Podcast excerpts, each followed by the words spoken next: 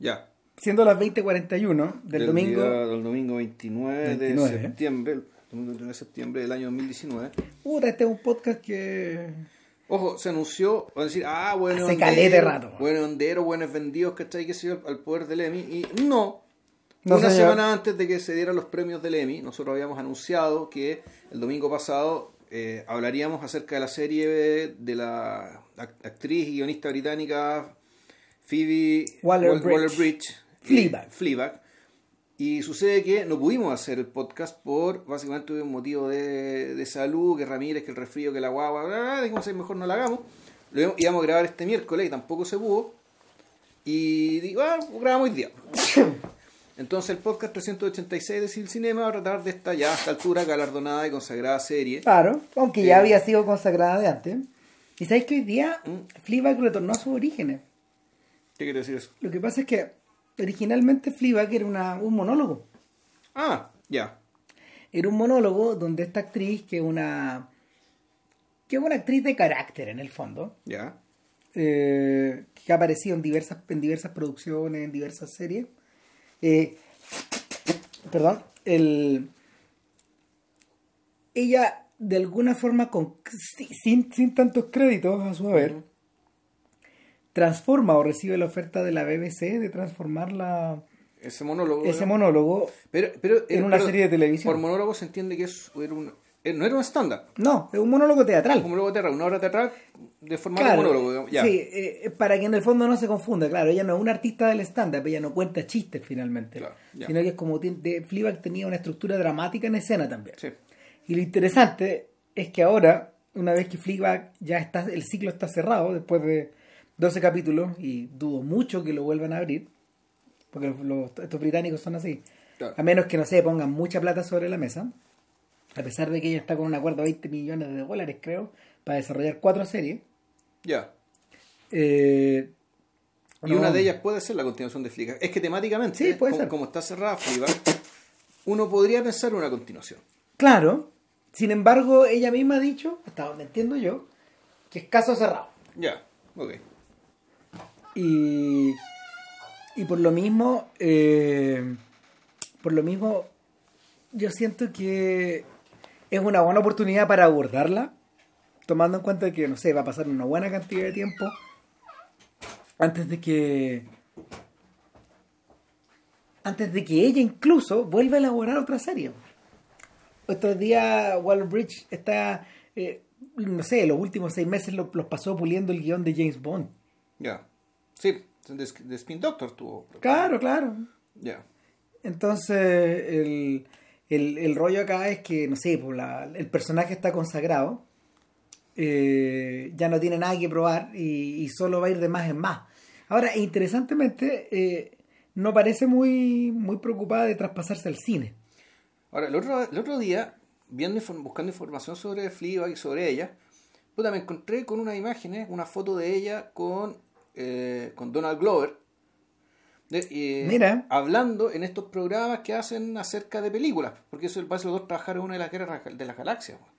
Sí, porque eh, Waller Bridge no aparecía físicamente, pero era la voz de uno de los robots. Ya. Y, y era, era- en el fondo es la hoy por hoy es la voz del halcón milenario. Eh, Es ese robot que quedó incorporado como al programa. Ah, perfecto. Que dialoga con Han Solo y. ya. Claro, pero, pero que, que- dialoga con Artudito en el fondo ahora. Ah, ya. perfecto, Claro, ya. pero, pero no, no, no tiene voz ya en las otras series, pero lo que sí, lo que sí se destacó siempre es que es que el halcón milenario era, era, mm, el, el, el- ¿cómo se llama? El computador del halcón milenario era era, era particularmente particularmente rebelde y tenía un vocabulario, un vocabulario asqueroso según Tripio. Ya. Claro, tal cual. Entonces, y, y Glover es Lando Calrissian, que el- es el anterior dueño de la nave y, es- y en el fondo es el en el fondo el, el socio de es su sidekick. ¿Y qué película es esa? Esa es eh, solo, Ah, la que le fue como las pelotas. claro. Ya. No, claro, claro. Sí, es la, es la película de solo. Eh, mala no es, pero Pero. ¿quién claro. necesita otra más, weón? Bueno, Claro, el punto es que, dado que con esa plata Donald, Donald Glover digamos, y, y- Y esta señora, y esta- o esta señorita en realidad más joven que nosotros, Sí. están pudiendo hacer este tipo de productos. Bueno, debo decir que Star Wars en cierto sentido está auspiciando este podcast, weón. Puta, sí, weón. Pero bueno, Pico. Ahora, la pregunta es, ¿qué hace a esta serie tan especial en un mundo donde en realidad, puta, sobran series interesantes? Porque en realidad es verdad, o sea, a este podcast no le interesan tanto las series, no estamos metidos en ese mundo, pero si de verdad nos interesara, te aseguro que no nos faltaría semana a semana una que comentar, porque así está la weá. claro, lo que nos falta es tiempo para verlas. No, claro, sí, no sé, pues gente, por ejemplo, a gente como Jonathan Rosenbaum no le interesan estas series, pero sí lo volvió loco una que ha tenido mucho menos exposición y que es un poco de culto, como Crazy Ex Girlfriend. Es una que está en Netflix. O sea, de hecho, una de las razones por las que este weón compró Netflix. A ver, Eh, y, y así pasa con un montón de no, productos. sí, mira, además, digámoslo, este podcast existe gracias a una serie. Ah, sí. Este podcast existe por The Wire. Yo no podría decir. En el fondo, el, el, el- centro espiritual, digamos, y lo que, nos, lo que nos hizo pensar en hablar de las películas y los productos visuales de, de esta manera, digamos, que es porque existía un producto como The Wire, el cual vimos antes de que antes de empezar el podcast, que yo recuerdo. Sí, claro que sí. po. Y- Y, y- y del que no haremos un podcast. que solamente tenemos un podcast, claro, claro, que, va a ser el último. Eso ya había un acuerdo con Ramiro, un acuerdo de honor, es decir, cuando a uno de los dos giles le den, le den el diagnóstico de la enfermedad terminal de rigor, nos vamos a poner de acuerdo, vamos a ver la cagada de serie, hacemos el capítulo y saca el podcast. ¿Ya? Pero y por lo mismo, y, y también vamos, tenemos el pseudo compromiso un poco, que ir también haciendo los, los otros productos de Simon. O sea, ya estamos viendo eh, eh, The Deuce, Claro. O sea, yo ya, ya vi las dos primeras temporadas, estamos aquí bajando los capítulos de la, de la tercera. Y que es cuando, y cuando se acabe, y esto va a ser en 5 o 6 semanas más, Ahí estaremos. vamos a hacer de. Bueno, vamos. Entonces el punto, claro, si las series... Si naturalmente, si, ¿qué, qué son las series? Las series es una... El, la, la serie es el producto ideal para la forma en que hoy se está consumiendo el audiovisual. Claro. En el que en forma, en forma compulsiva, seriada y... Y sobre todo en la casa y con una buena Claro. conexión a internet. Sí. Sí, de fondo esas son las condiciones que se dan. O sea, que la gente ya quiere, quiere Claro. estar, está mucho tiempo en la casa, tiene buena conexión a internet y por lo tanto puede estar dispuesta a, a gastar muchas horas de su tiempo, lo el aburrimiento, ¿cachai? con series. Ahora, dentro de eso, de- dentro de ese esquema, interesantemente Fleabag no pertenece moralmente a ese esquema. No. En La se- principio. Las series británicas en general no pertenecen a ese esquema. No, pues porque están, porque prácticamente, o sea, básicamente siempre están transmitidas por algunos de algunos de los canales importantes, ya sea I- I- I- ITV o Channel 4 o, o, o BBC. o BBC. O derechamente BBC. Por lo tanto, la lógica de la serie británica una lógica, sigue siendo una lógica televisiva. Claro. En cambio, la lógica Netflix, claramente, ya es loja- es lógica streaming. Y es por eso, es por eso que en principio los gringos nunca tuvieron, eh, a ver, los gringos nunca tuvieron una estructura para poder transmitir eh, las series británicas de una forma, de una forma similar a la que a como se hacía en el Reino Unido. ¿Por qué razón? Porque los gringos vivían de una estructura de 22, 25 capítulos hasta 30 capítulos, temporadas largas, Sí, básicamente contenedores de comerciales. claro. ¿Cachai? Eh, es como, ¿cómo se llama? Es un vasito que contenía un montón de comerciales y que permitía llenar una franja. Y por lo mismo el modelo permitía una gran cantidad de capítulos, una gran cantidad de contenido y sea, finalmente, y exigía al mismo tiempo. finalmente Sí. generar una suerte de fidelidad a través del tiempo.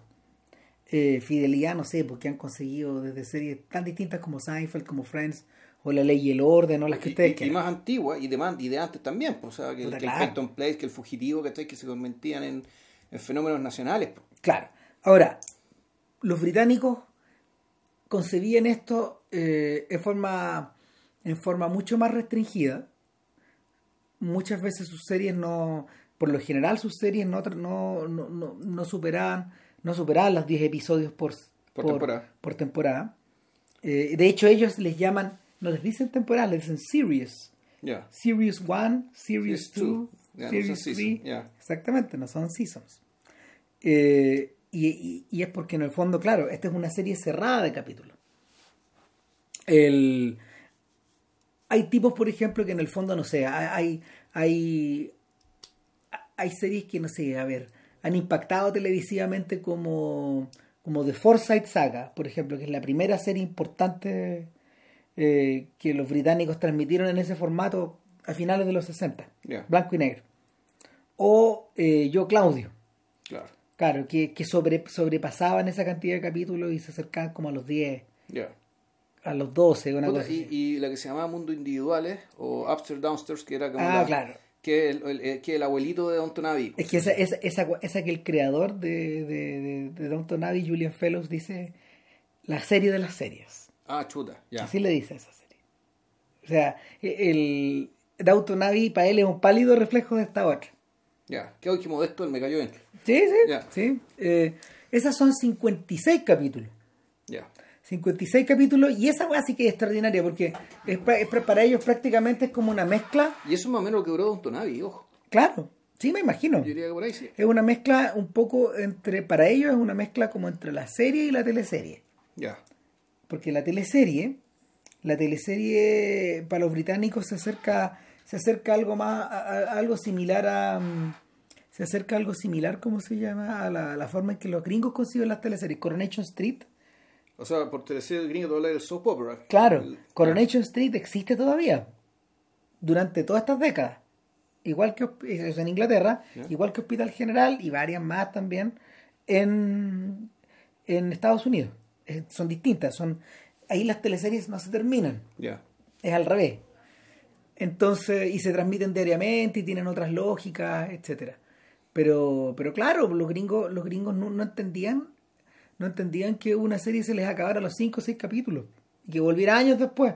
Que no volviera el, al año siguiente, sino que años después. Eh, Bueno, y además está el modelo Doctor Who, claro, que en el fondo... que ese es otro bicho también. Eh, exactamente. Ahora, el, el modelo que los gringos utilizaron para poder transmitir esas series era a través de, de la televisión pública, de la PBS. La. De hecho, le tenían hasta un nombre a esas weas. Se llamaban Masterpiece Theater. Así- a- con esos títulos la presentaban. De Así, hecho, así la vendían los gringos. claro, claro, por ejemplo, esta serie, esta serie de John Le Carré, que del cual, de la- del cual hicimos un podcast, ya. Tinker Taylor Soldier Spy, esa se presentó en Masterpiece Theater. Claro, como un evento. Perfecto. Y, y de ahí yo creo que los gringos de alguna forma también sacaron el formato miniserie, que también fue importante para ellos a finales de los 70 y, y durante todos los 80. Mm. De donde está Raíces, Hombre Rico, Hombre Pobre, Caín y Abel. eh, Caín y Digo. Abel, eh, ponte tú, lo- lo- los rojos. Holocausto creo que también era ese lote. lo- exactamente, Holocausto o The Blue and the Grey. Ya, que ese de la guerra de secesión. Claro, etcétera. Que son series como cerradas o por lo general adaptaciones. El, el pájaro canta hasta morir, todo eso cuestiones que, que en general son producciones súper dignas, pero que tienen como esta, esta, estas estructuras cerradas y que, y que acá transmitían en grandes eventos, pues, Sí, claro. Claro, pero que eran filmadas para tele.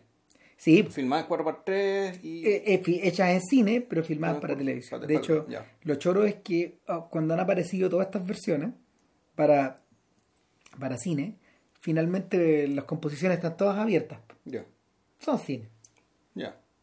Ahora que ahora que Seinfeld, por ejemplo, va a llegar a ahora que Seinfeld va a llegar a, a, Net- a Netflix, yo creo que por primera vez la gente va a ver va a ver las composiciones originales, es decir, que va a estar estirada.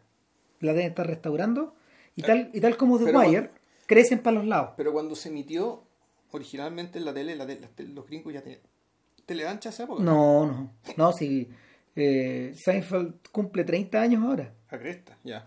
Claro, hace- en unas semanas más se cumplen como 30 años de que se emitieron los primeros capítulos. Ya.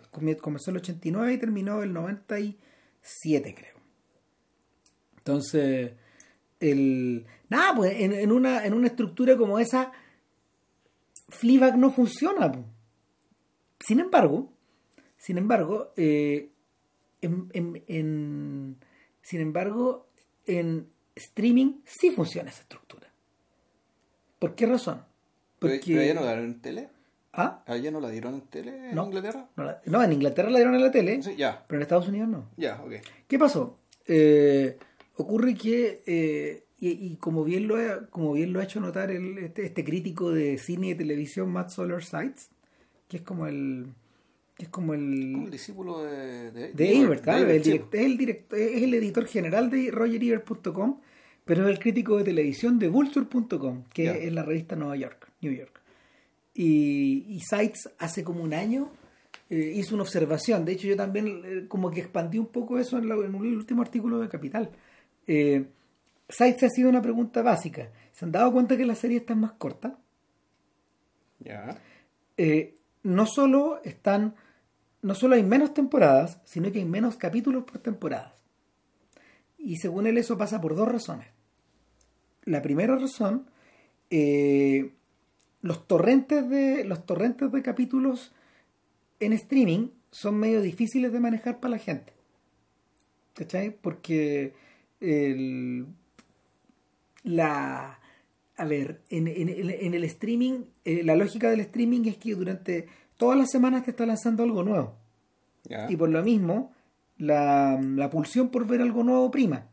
De manera que estos gallos se dieron cuenta que las series con muchos capítulos, o las series clásicas en el fondo que ellos subían, eh, están teniendo menos, están teniendo menos espectadores en la medida que pasan los capítulos y pasan las temporadas. Ya. ¿Cachai? Eh, es decir, es mucho más fácil, es mucho más fácil colgarse de algo más corto, como Chernobyl, por Claro. ejemplo, cerrado, prestigioso, premiado, etcétera, eh, y que, que lo puedes liquidar como en un par de tardes, que eh, enchufarse cuatro, cinco, diez temporadas de, de una serie que no has visto. O sea, O sea, ¿quién en su sano juicio va a empezar Grey's Anatomy? a menos que ya estés enganchado. Claro, que he enganchado de antes. Doña Lina, por ejemplo, lleva Sí. muchos años enganchada con Claro, Grey's Anatomy. Pero son esas cosas que Pero- pasan tiempo, la dejáis botada, la retomáis. Exacto, porque es un espectador antiguo y Claro. que ya está fidelizado.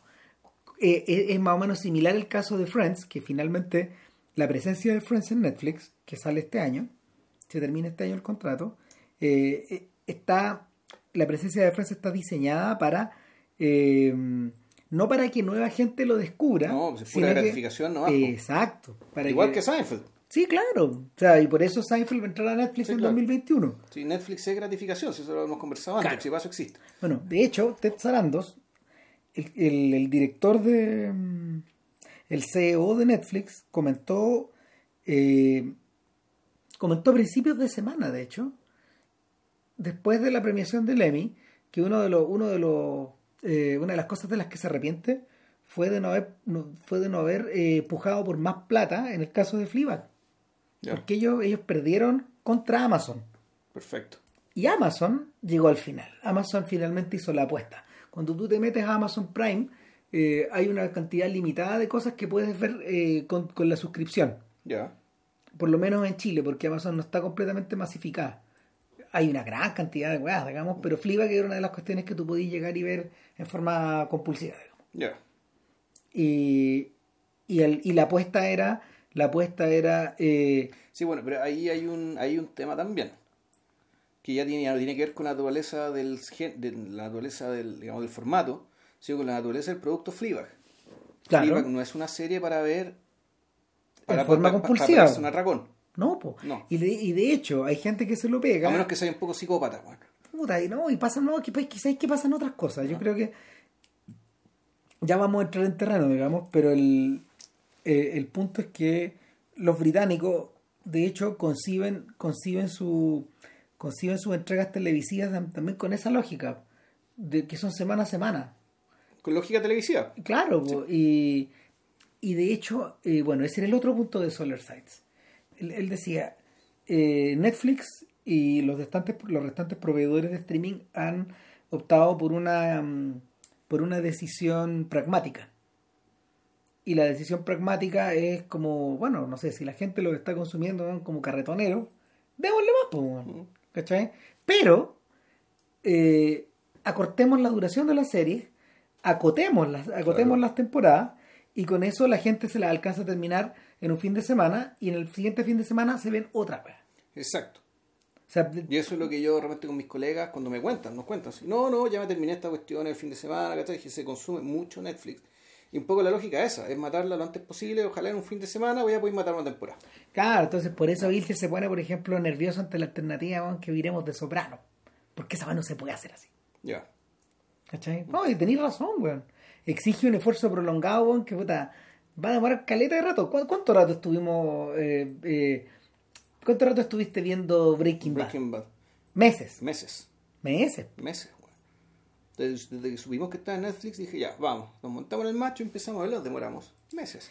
Eh, en, el, en el caso de Mad Men era distinto porque nos, tanto tú como yo éramos... Más o menos la veníamos siguiendo. Exacto, éramos espectadores antiguos, entonces para nosotros no... eh, eh, eh, es, la misma lógica que, es la misma lógica que ustedes aplicaban como espectadores de Game of Thrones. O de Don Tonavi. Claro. Que la, la íbamos siguiendo año Exacto, a año. y que han ido paulatinamente y que en el fondo no sé, eh, Pero la- Don Tonavi sí podéis verla 3, 4 horas seguidas, ¿cachai? Porque Sí. también eso es pura gratificación desde distin- de distintos ángulos. Claro. Entonces, y, y aquí nos empezamos a acercar. El, en la medida de que, en la medida de que haya productos que, que sean más arriesgados, por ejemplo, o, o que artísticamente tengan menos público en principio, que no necesariamente vayan a ser reconocidos al tiro, y esta es como la última razón de, de, de Solar Sites. Eh, la probablemente la actitud del- de, la, la actitud de, de- de la, de la empresa de streaming va a ser financiar temporadas más cortas de weas que pueden ser mucho más arriesgadas. Así gastan menos, Claro.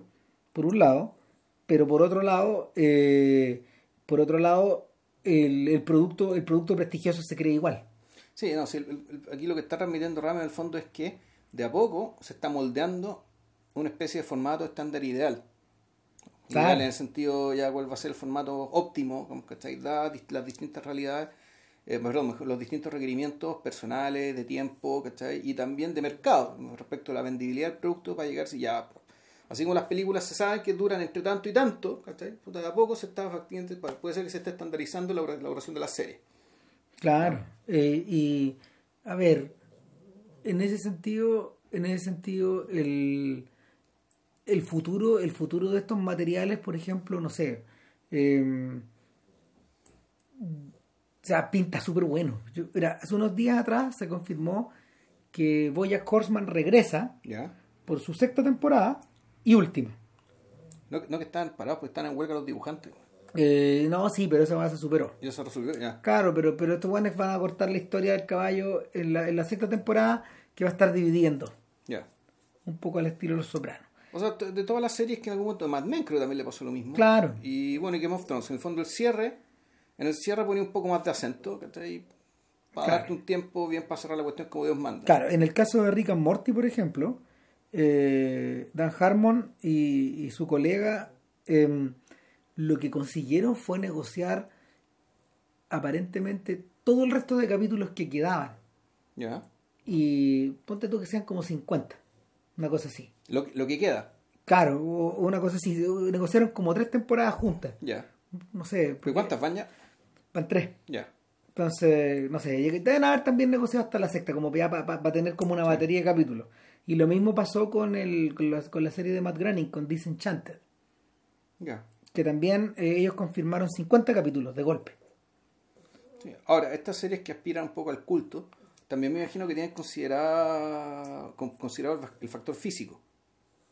Seguro. O sea, es decir, ya, ¿cómo se vende esta cuestión? Fleabag está en, está en Blu-ray. Sí, claro. Es que Fleabag son cinco horas. Fleabag en rigor uno podría decir son dos películas. Más o menos. ¿cachai? Podría ser un claro. Pero está hablando de estas series de ya de hartas temporadas. ¿cachai? Que claro, imagino que incluso deben estar pensando esto de que, el- de que va a haber gente, y tal vez no va a ser tan poca, que va, que a querer tener esta serie de culto. Que en el fondo eso es lo que aspiran todos, creo yo. Tener, eh, ser tan de culto que, puta, que el mercado demande también una versión física. De hecho, eh, de hecho, David Lynch esta semana se sacó una foto, subió a su Instagram una foto con el ¿cómo se llama? con la, con la nueva caja de Twin Peaks, que contiene todo. Y tiene material nuevo también. Este, Todo contiene todo, pero el capítulo piloto de, de la primera temporada, de la tercera temporada, y el capítulo 8 van a estar en 4K. Ya, Solamente eso, tienen, van a tener esa doble opción. perfecto. ¿Cachai? Pero, pero que son de alguna forma los que él considera que en el fondo son, son, son, los, que, son, son los que están extrapolables. Ya. Y, y, y claro, para todos los efectos, el tamaño que tiene Twin Peaks 3 es como medio perfecto.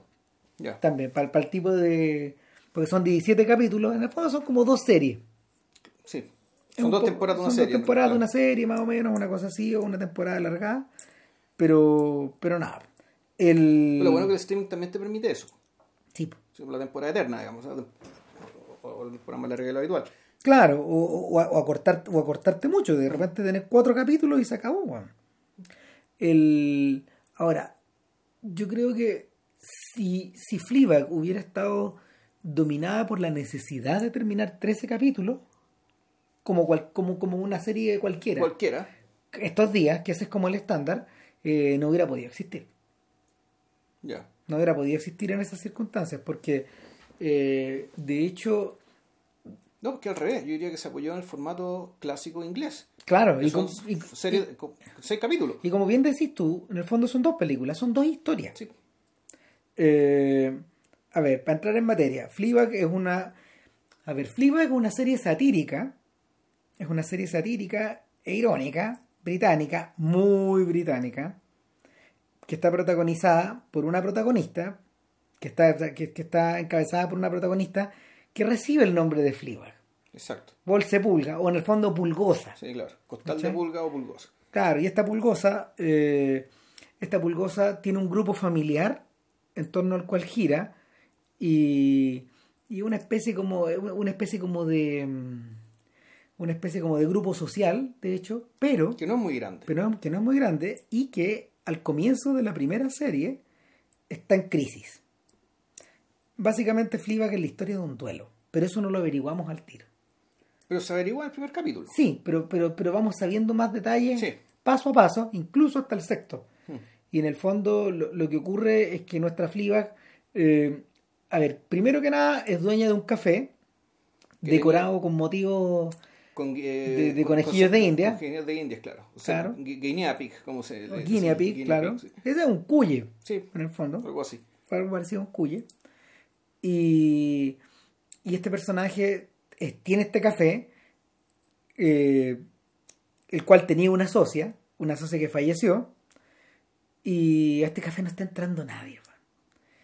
Y en paralelo, ella habla en el fondo de que su vida, su vida sexual eh, también está en crisis, porque de hecho en la primera escena nos advierte que, que o está, enca- o está encamándose con un sujeto que no es su, que no es su pareja, Claro. o, que- o- o su pareja habitual, eh, o, o está levantando, o está levantando sujetos de repente, porque Claro. sí, y, y no puede dejar de hacerlo. Lo tercero que pasa, en paralelo, este, es que vemos su grupo, vemos su grupo familiar cerrado, que está compuesto por una hermana, Primero por su hermana, que es, que es básicamente su antónimo, claro, que, que a diferencia de, de Fleabag, que está- eh, ¿cómo se llama la hermana? Claire. Sí, tiene herma- nombre, Su hermana Claire tiene nombre, tiene esposo, tiene hijastro, tiene pega, tiene plata y tiene Ne- una, una, una, una neurosis no Sí, tratada, gigantesca, que yo diría peor que la de Fleabag sí, y un ceño fruncido que te lo encargo. claro. El ceño fruncido de la burguesía. El ceño fruncido de la burguesía, claro. no, lo- no, no lo habíamos sacado a colación hace años, pero, pero, pero eso es. Nunca falta. Y, y, y- y se llevan, a ver, y, la relación de entre ambas es que se llevan mal, pero se necesitan. sobre todo de cara a la relación con su padre. Y, y su padre es un tremendo caso. Su padre es un, un- señor que está viudo desde hace una cantidad de años. No explican, No, no explican mucho. sí. no, sé- no son tantos años, pero, pero, pero, pero él lleva tiempo casado con quien fuera eh, una, una amiga del matrimonio. Como una madrina del matrimonio, que es muy cercana a ella. Y que, eh, y en el fondo, y que esta, esta madrina del matrimonio, poco menos que se agarró al papá al poquito tiempo después de que quedó viudo. Claro. Y es, y es un personaje, es un personaje encarnado por Olivia Colman. De hecho, este es el rol que la pone en el mapa ella. En el 2016. Eh, eh, claro, eh, pero que la pone en el mapa así como eh, una, una- Sí, ojo, yo, yo la vi. Es una- Night- yo la vi en Night Manager.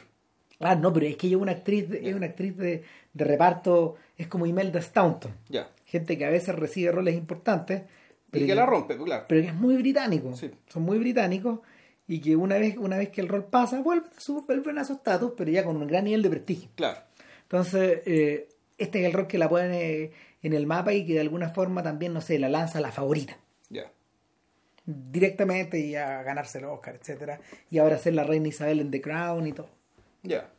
Elizabeth, perdón, en, The Crown, en la tercera temporada. Y el, el, rollo es que esta, el rollo es que esta señora es la verdadera dueña de casa, de alguna forma se adueñó del padre y, y cerró los caminos como para que como para que haya una, una, vida familiar más o menos desenvuelta. O sea, la cerró, la, cerró porque efectivamente es muy posesiva, eh, detesta a Fleabag.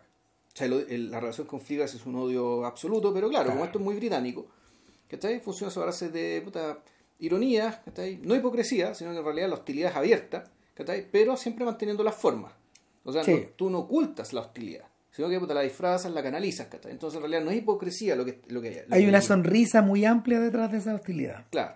Ahora, aparte de eso, hay dos personajes, están los personajes masculinos que están en la línea en la flotación.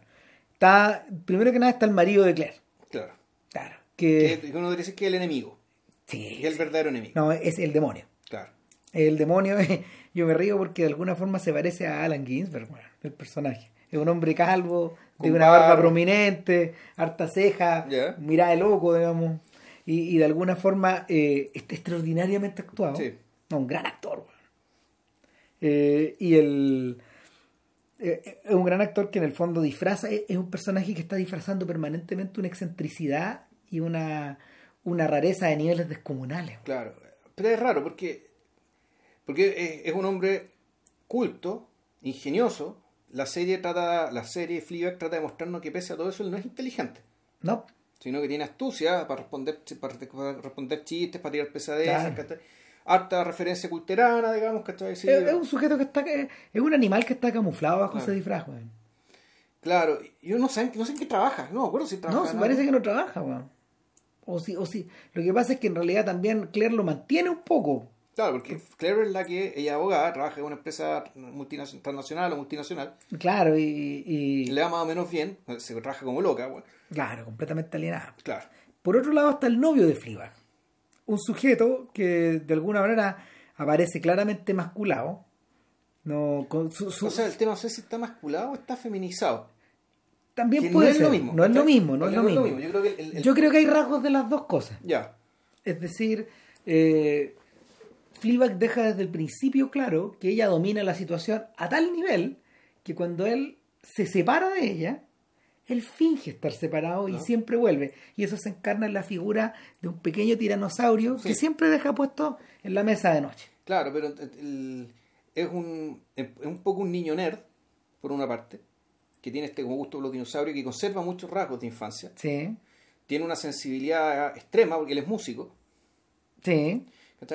Y, y claro, a veces se produce la inversión de papeles cuando, cuando uno de los motivos de, de, las muchas rupturas que han tenido, uno era, claro, estaba Fleabag masturbándose viendo Obama. Claro, no, o sea, era, capítulo 1. Capítulo 1, exacto. Claro, el, tipo se da cuenta y le dice, oye, pero, ¿qué te diciendo? ¿Qué estás diciendo? No, estoy viendo las noticias. ¿De qué estás hablando? Cagó todo. claro. Queda en evidencia Fleabag, man. Estaba mirando Obama, sin mirarle la boca, man. Claro. Puta. Y, y el. Ahora, tan, tan, tan segura está de que, de que, tiene de que tiene este comodín en el fondo, en la cama, de que lo deja hacer nomás y espera que vuelva cuando vuelva. Claro.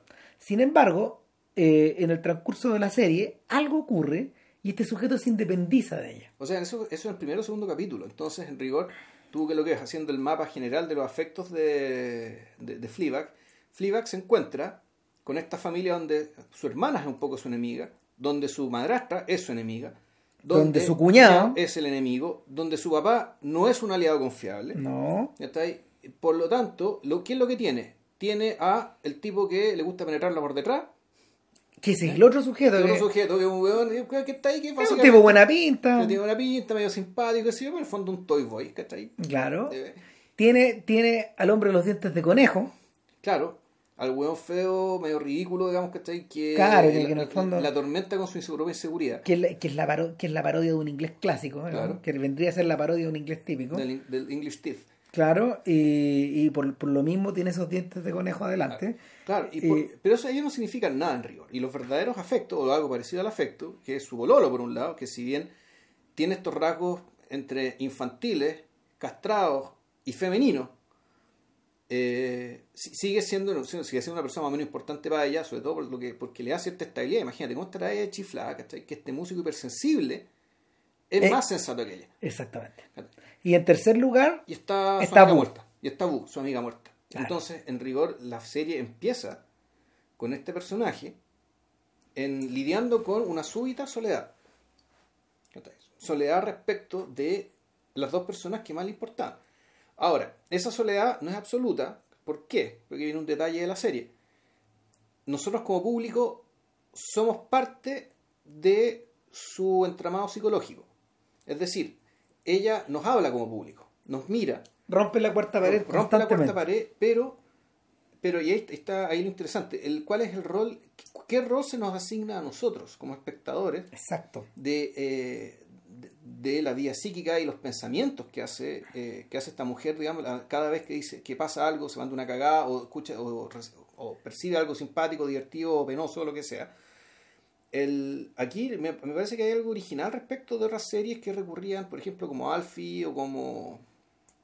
O, o, o- o, perdón, películas como Alfie o, o, o no me acuerdo qué otra que tenían este, No, mira, este hay, truco hay del- varias. Tom Jones. Ah, Tom- sí, Tom Jones tenía eso. Lo que pasa es que, mira, a ver, claro, eso viene de la literatura, eso podría un es, que- poco. es que yo creo que esa es la conexión.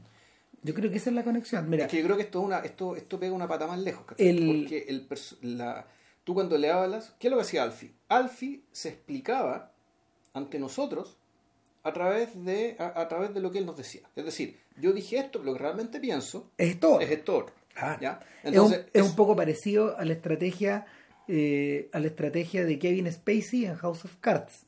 ya.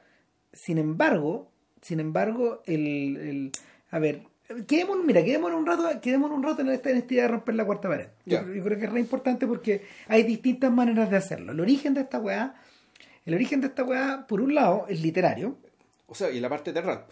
y el, el- y el Claro. segundo origen es teatral.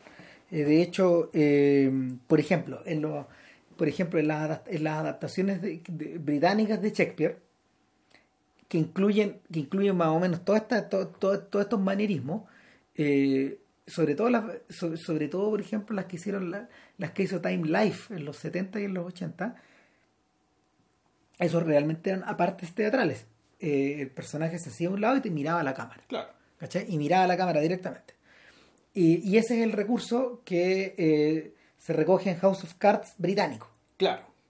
Así, puro y duro. Claro. Sí, pero sí, pero no. O sea, era eso, pero también había más. Sí, pues agrega algo más. Agrega algo más, ¿cachai? Que agrega ciertas reflexiones acerca del poder, que no son comentarios, no son wings, ¿cachai? Sino que son ya puta, el- el- elaboraciones, elucubraciones respecto del un poco el, el destilando las lecciones sobre el poder que él y nosotros podemos obtener de aquello que estamos. Claro. Harold Bloom- Y que, en, y y que una parte de real típico no, no podéis contar. Cuando Harold Bloom habla de Shakespeare, por ejemplo, eh, él, él utiliza esos apartes y él utiliza, por ejemplo, los largos monólogos de Hamlet, que son desusadamente largos, incluso para los personajes de Shakespeare, como para evidenciar que eh, es el germen de, la- de una vida mental Claro. que saca al personaje que lo que lo divorcia en cierta medida de primero que nada del resto del, res- del resto de los personajes de la obra y en segundo lugar que lo divorcia del resto de la humanidad al punto según Bloom que le da otra categoría de humanidad una categoría una, una, una categoría de super de suprahumanidad de alguna, forma y ahí ahí este Juan construye su tesis acerca Sí. de que en el fondo La dimensión del humano. eh, bla, bla, bla, exactamente, claro. Pero, más allá de que uno le cree o no, hay algo que es de verdad cierto. Y es que en el fondo, la independencia que estos personajes alcanzan a través de, a través de este recurso es gigantesca. Es gigantesca. Se, se independizan, se, se independizan de la obra y en, y en último término se independizan del lector. Y ahí es donde va Bloom. ¿Cachai? Es decir, eh, ¿Cómo se independizan? de- del autor y del lector. Empiezan a vivir por sí solos Ya. de alguna forma. Esa es la razón por la que, por ejemplo, por la que, por ejemplo, Bloom dice que Falstaff es más grande que cualquiera de sus que cualquiera de los actores que lo haya interpretado, que cualquiera de los montajes donde se haya alojado y que cualquiera de las películas que lo haya intentado encarnar. Es más, para muchos efectos, este weón se, se- se- se va en rollo, se va en Sí, volar. claro. No, para muchos efectos, Falstaff es más grande que algunas personas. ¿Cachai? Entonces, ¿por qué? Porque las engloba, porque se las devora. Claro. Ahora, eh, Bloom obviamente está exagerando, pero hay un punto ahí. Y es que en el fondo eh, lo que hacen estos tipos es superar, o sea, lo, lo que hacen estos personajes shakespearianos es superar el arquetipo. Superan su propio arquetipo. Es decir, Falstaff es más importante que el personaje de la comedia del arte en el que originalmente está basado. Sí. Es mucho más grande, muchas más cosas.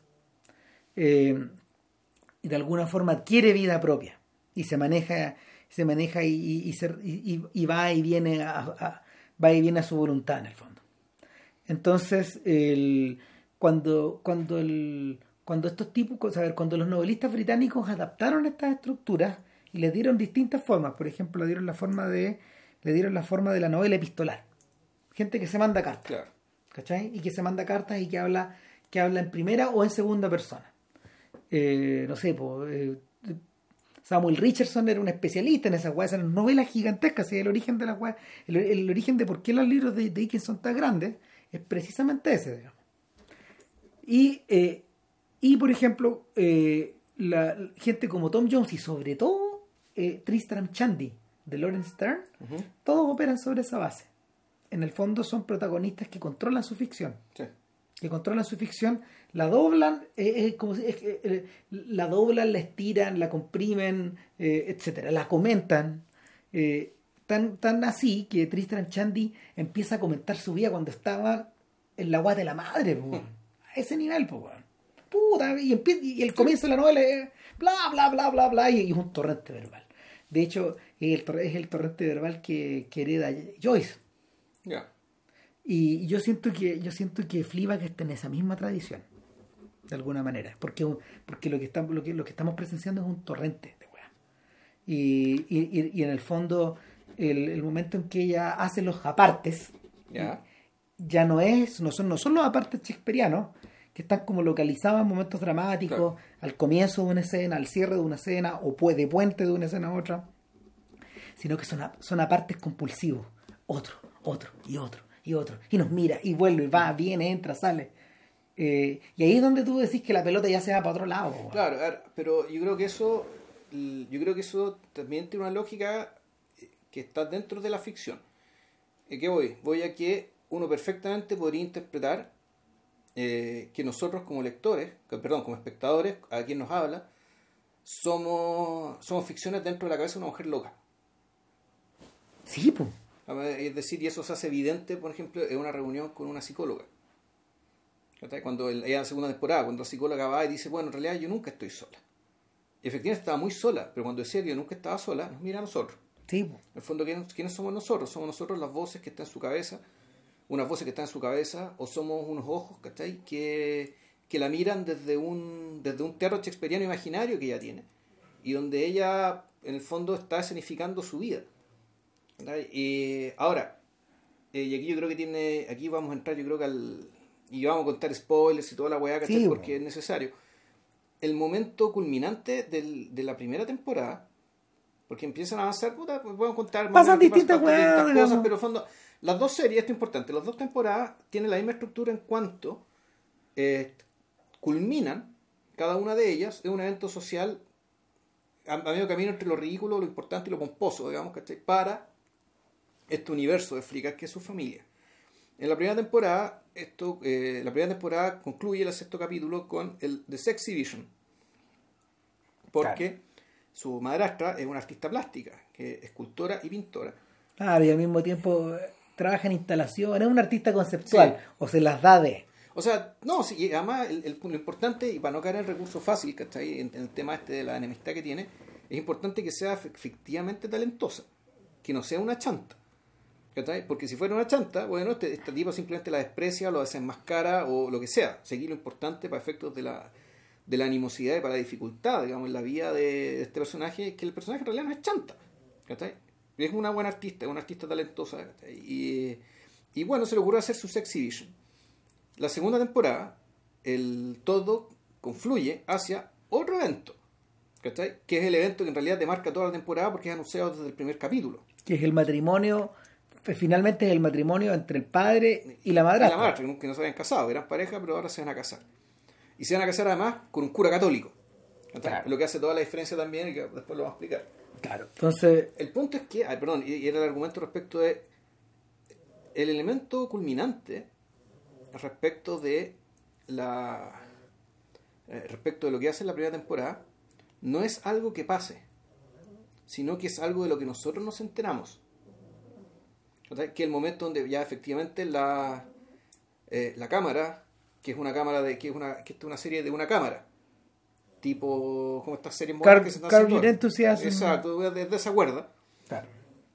eh, donde, la, donde la música, generalmente no hay mucha música incidental, de cuando en cuando para, para mostrar un poco la, la insanía y la, y, y la premura con que vive nuestra protagonista, te usa una especie de jazz medio estridente y atonal, Claro, como, como lo, como lo John puta, una cosa parecida a eso.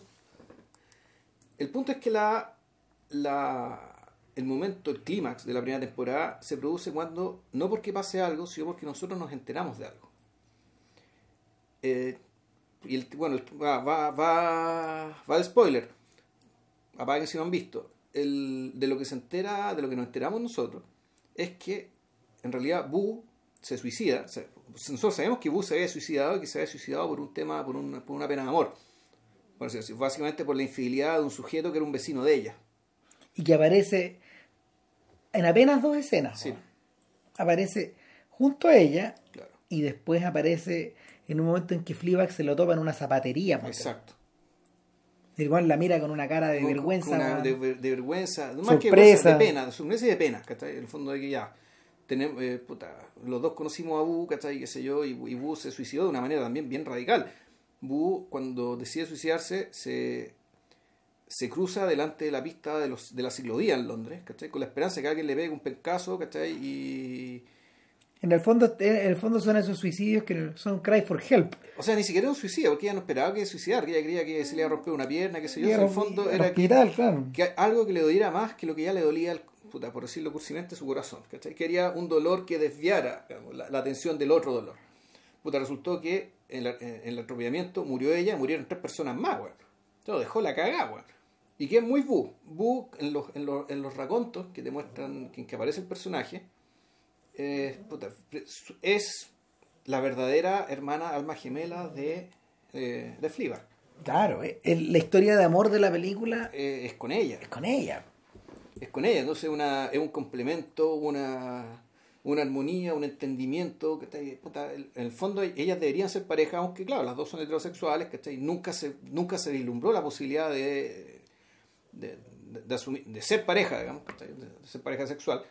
Eh, pero claro, o sea, el- la, la tragedia que está, que está detrás de todo esto es la muerte. Y sin embargo, en el sexto capítulo, de lo que nos enteramos, insisto, no es que pase algo, sino que nos enteramos de que el- la, la persona con la que el pololo engañó a, a, a Bu fue Fleabag. Pero Bu eso no lo supo.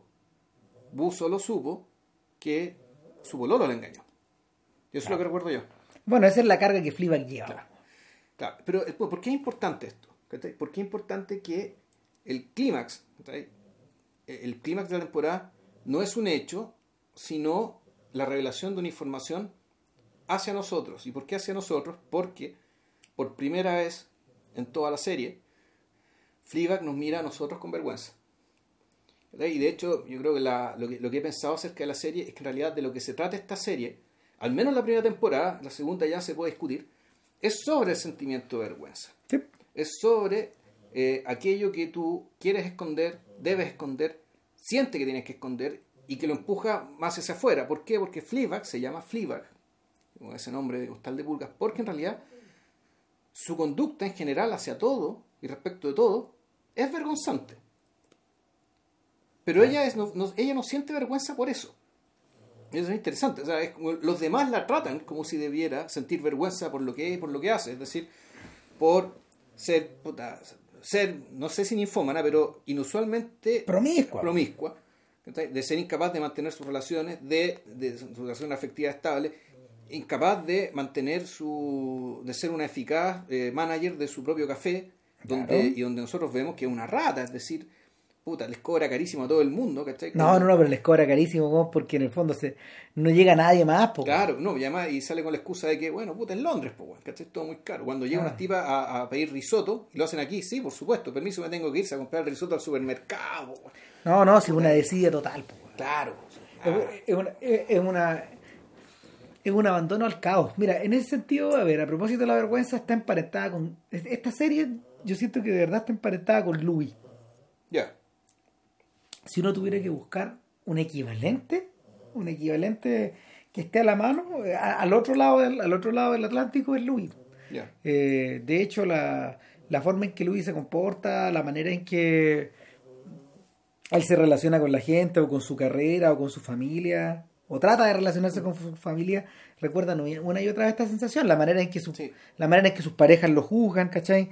La manera en que él afronta su panorama familiar, la relación con su papá, Sí, pero en general los recuerdos con su madre. Yo creo que la vergüenza de Louis pero está mucho más asociada. Está, yo, yo diría que en realidad, en las relaciones con su familia, Louis es el único cuerdo, güey. Al menos así como te lo muestran. Respecto, él, Louis además un buen padre, un, un buen padre. tiene O trata de serlo lo más trata, posible. Trata de ser lo más posible, güey. Trata de ser un buen amigo, digamos. La vergüenza de Louis tiene que ver con su físico, tiene que ver con las mujeres. Sí. ¿cachai? En cambio, en Fleabag eh, hay una no vergüenza, ¿cachai? Por un lado, y, por, por- y en paralelo, ¿cachai? Y en contraposición, una conducta que debería, que debería ser vergonzante y que no lo es. Bueno, es Y que que solamente ella lo asume que lo es en alguna parte al final de la primera temporada, cuando dice, bueno, I fuck everything. ¿cachai? I fuck everything. O sea, y, y se puede traducir en una doble lectura, es decir, todo me importa una raja. digamos, ¿cachai? O me lo tiro a todo. y todo me lo tiro y todo, y todo lo estropeo, todo lo cago, digamos, dejo pura car- car- De hecho, aquí en Chile tenemos el, un- hasta el apodo, el catrasca, po. ¿Sabes lo que es eso? Sí. Sí, el tras cagar, po, weón. O sea, bueno, y eso es ella. El, a ver, yo creo que eso, eso además está conectado con algo que es profundamente británico y también es y eso sí, eso sí convierte a la serie en algo realmente, realmente en un landmark, ¿cachai? Porque la, a ver, una de las cosas que fascina a los británicos es el comentario social. Y, una- y- finalmente, finalmente un- y por social no entendemos, no es crítica social, sino No. comentario, crítica de costumbres. Más. Exactamente, y de eh, hecho- Cómo vive la gente, cómo, se, cómo conversa, cómo dialoga, qué le importa, qué fije importarle. De hecho, son la- la- la, eh, las obras maestras, las obras maestras de la televisión británica, todas incorporan esa dimensión. Todas, de una forma o de otra. No, pues Jane, Austen tiene la popularidad que tiene no solamente por su historia de amor, pues, sino que por toda la, por toda la observación de los tipos humanos ¿cachai? que están puta, revoloteando en torno a esta historia. Lo mismo pasa con Dickens. Sí, claro. Y, y, y, por cierto, lo mismo pasa con John Le Carré también, weón. En último término. ¿Cachai? Finalmente, finalmente lo interesante no son las tramas, sino que son los tipos humanos, la manera en que estos se relacionan, la manera, la manera en que en el fondo se fracasa en este mundo. O sea, y en, claro, el tema de Le Carré es que además es- el mundo de ellos es un mundo muy particular. ¿cachai? Entonces, Es un claro, mundo eh, cerrado. No solo un mundo cerrado, sino que eh, el, el mundo de la diplomacia slash eh, espionaje, ¿cachai? ya por sí un mundo que está, también está enfermo.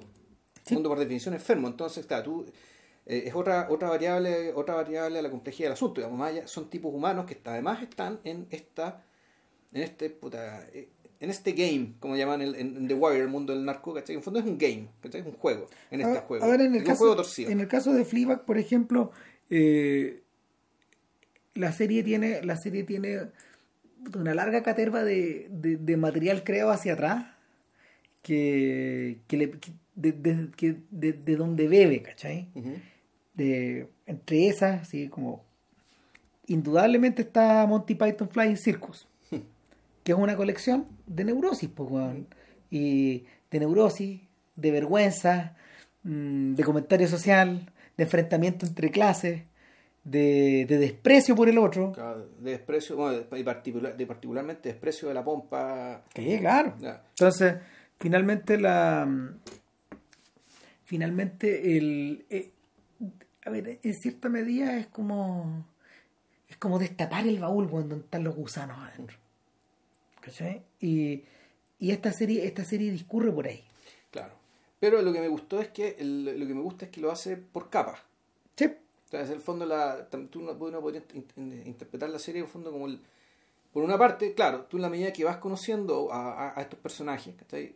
tú, tú, tú sabes más de ellos y por lo tanto hay un proceso natural de que tú sabes que va aprendiendo poco que hay detrás de las sucesivas fachadas que van poniendo para protegerse. Se va pelando la cebolla. Claro, se va pelando la cebolla, se va pelando la cebolla y en el caso de en el caso de de Fleabag, ¿cachai? Puta, efectivamente la cebolla termina pelándose al final de, de la primera temporada, ¿cachai? Hasta llegar al corazón del trauma. ¿cachai? Que en este caso fue su, es su culpabilidad y es su vergüenza. Pero vemos, la, la, la vergüenza. Cuando Fleabag nos mira a nosotros con vergüenza. El, y una vez que, claro, y una vez que pasa eso, ella ya, eh, la serie tiene que terminar, porque básicamente todo se trastoca. No podéis seguir más allá. No se puede seguir más allá, ¿cachai? Porque esto, y además esto implica que se pelea con la, se pelea en público de una manera bien humillante con la madrastra. En la Sexy Vision. Claro, en la Sexy Vision. Su papá. Donde la tiene, donde, donde memorablemente la madrastra ve que llega y en vez de recibirla con un abrazo, la recibe con una bandeja. La recibe con la bandeja y le dice, toma, aquí tienes. Sirve. Claro. Puta. Puta, con el, en, en algún momento de la, de la, del, en algún momento de la temporada, eh, el, el cuñado, ¿cachai? Le quiere robar un beso hasta. Ahí está, claro, borracho, weón. Entre medio borracho, entre que, puta, la, con la esposa ya no pasa nada, weón, ¿cachai? Con Claire no pasa ni una weá. El cagazo, y sin embargo, ella ahí efectivamente él se comportó de manera decente. Es decir, se hizo la weón, o sea, no, se. No, no lo, lo, mandó a cambiar primero y después se hizo la weón. Lo mandó a la mierda y después en algún momento le cuenta a su hermana ojo con el weón con que te estáis, con que estáis casados, hizo esto. Y en el sexto capítulo, puta, revelan su vergüenza y lo revelan precisamente a partir de eso, de que su hermana le dice, weona, no te creo, ¿cachai? Tú eres capaz de, de, de darle un beso a mi marido porque mal que mal, tú, le, tú ya lo hiciste con Bu. Entonces, es claro, decir, alguien sabía. Claro, entonces ahí además se quiebra, lo que se quiebra es el, el, la ilusión de complicidad absoluta que Fleabag tenía con nosotros. Porque Fleabag ah. supuestamente nos contaba todo, nos decía todo, todo nos revelaba todo. Y sin embargo, claro, por lo visto no nos contó esto. No nos contó esto porque ya, porque bueno, volvemos. La vergüenza, ¿cachai? Ya no, yo creo que el tema este, tú puedes ser que tú puedes vivir con la vergüenza en la medida que haya, haya un lugar y haya un ámbito, ¿cachai? En el que no tengas que sentir vergüenza, ¿cachai? Y sin embargo, su vergüenza era tan grande, ¿cachai? Que ni siquiera este ámbito de de ojos, ¿cachai? De ojos y de voces que están en este coliseo romano inventado por ella, que le está mirando y para las cuales está actuando. Eh, puta, no, no, podemos, no podría esperar ¿cachai? que nosotros, eh, no sentir vergüenza incluso ante nosotros, ¿cachai? Por ese cagazo que se mandó. Pero en el fondo es un crimen. Claro, ahora es re importante que eso pase, porque por lo general los personajes que rompen la cuarta pared son personajes que buscan establecer la complicidad. Claro con nosotros. Es lo que ocurre, por ejemplo, con DiCaprio en El Lobo de Wall Street. Hmm. O sea, eh, el, de alguna forma, el, esta, esta, alma manifiesta, esta alma, esta alma se desborda tanto que, que, que, no solo, que no solo traspasa, que no solo traspasa a los personajes a los que, a los que engaña o a los sujetos con los que se colude, sino que ya llega hasta nosotros. Sí, ahora, ojo, también ahí había cierta información que tú, te podrían haber contado a partir de un recurso más clásico todavía, que por ejemplo la locución en off. Sí, claro. Por ejemplo, la locución en off te cuenta, bueno, este esquema que están haciendo estos weones era completamente ilegal. Ahora, Pero no, aquí sale más divertido diciéndonos DiCaprio, bueno, esto que estamos haciendo, ¿ustedes creen que era legal? No Ni cagando, no, no fucking way. way. Bueno. eh, eh, ahora, eh, el, es, un, es, es una continuación de, del momento en que Rey Ligota rompe la cuarta sí. En Goodfellas, al sí. final. Cuando el weón dice, bueno, si los engañamos a todos, compramos, compramos Paco, mm. compramos jueces, compramos senadores, weón. Sí. Nada lo mismo, weón. ¿Ustedes creen que, weón, que, que, que, yo plantado en este juicio estoy preocupado de lo que me van a decir, mm. weón? Si, si, finalmente, si finalmente la verdadera justicia, eh, la verdadera moral, puta, mm, no corre para nosotros. O sea, no, no es, es otra. Es la de nosotros. Es la de nosotros. Es claro. la de nosotros y por extensión la de ustedes. Claro. Porque ustedes entienden en el fondo que el mundo funciona así. Claro. Entonces, claro, la, es, es, la expresión total, de la, es la expresión de la bancarrota total. Pero, en, pero en, DiCaprio eso ya se convierte en la desvergüenza, mm. en la desvergüenza, cara y raja. Y sin embargo, sin embargo, Fleabag parece estar construida al revés. De hecho, eh, eh, el, se apoya mucho también en la forma, en la, en, la, en la, tremenda rigidez de la forma social y de comportamiento social del británico, donde al weón se le enseña, primero que nada, que los sentimientos no están afuera. Exacto. En segundo lugar, que las intenciones son todas, son todas subterráneas. Lo que de verdad quieres decir, o que tratas de, dar a entender, es otra cosa que lo que está saliendo de tu boca. Siempre, siempre. Entonces, el, hay dobles, terceros y cuartos entendidos. Y, y por lo mismo, por lo mismo la, la relación, por ejemplo, de Fleabag, de con Claire es tan desenvuelta porque ellas son capaces de leer los, los la, la, la, ¿cómo se llama? La turrada de subtítulos que hay para abajo en lo que hablan. Y como que se completan las frases por lo mismo. Pero por otro lado está el, está, está el, el dramático caso de su padre que, no, que no puede decir las cosas. No puede, no le salen las palabras ese viejo, weón. no, ustedes son mis hijas. Y es como que, ya, ok. Y listo, y ahí saca el discurso.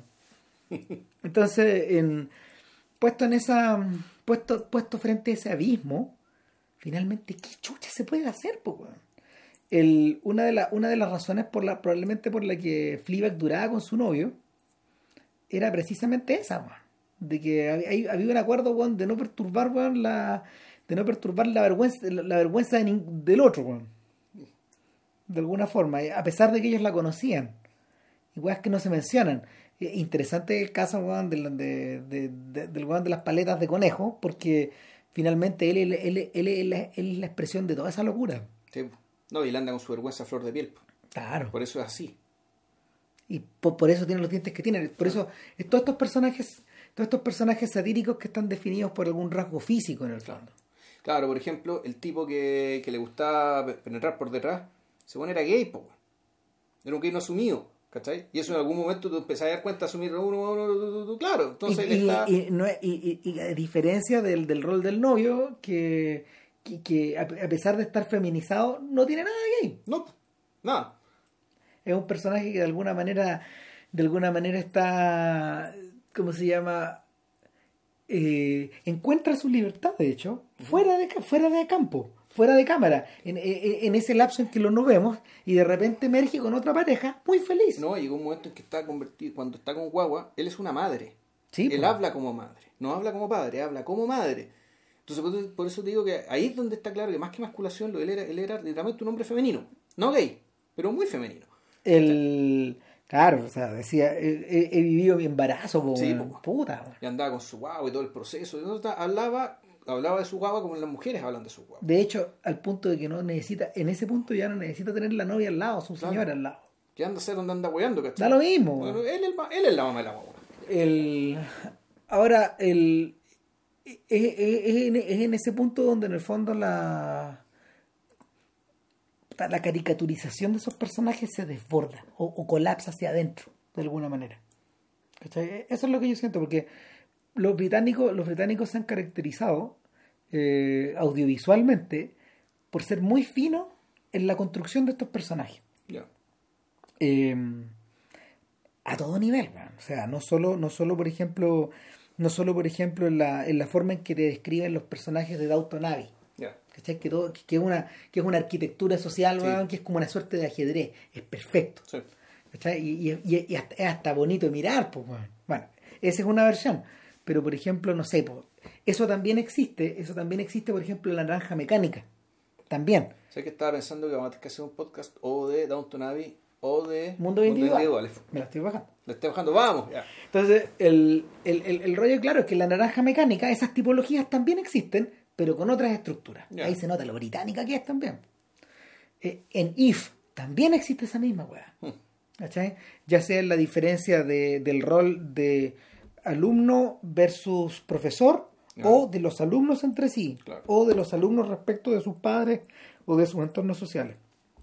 Bueno, en fin, el, en Fleabag, eh, bueno, se supone que cuando tú construyes ese, ese tipo de cosas, o cuando tú hacías esas grandes construcciones, están hechas de alguna manera como para que las reconozcas o, o como para que los como para por ejemplo que el público se reconozca en eso No, y también ¿cachai? para que te sirva de guía. Por Tú vas ejemplo- a pasar a que tenerte. Claro, Y, y- vas a poner a los personajes, para armar el mapa. y, eso traspasa eso traspasa estilos por ejemplo eh, cuando Stephen Frears y Hanif Kureishi arman eh, My Beautiful Laundrette por ejemplo el, el retrato que se alcanza a visorar del mundo de- del mundo de los inmigrantes el- el- la pareja de la pareja de, de Daniel Day Lewis la pareja gay de Daniel Day Lewis claro pues tú observas el entorno familiar de ellos Sí.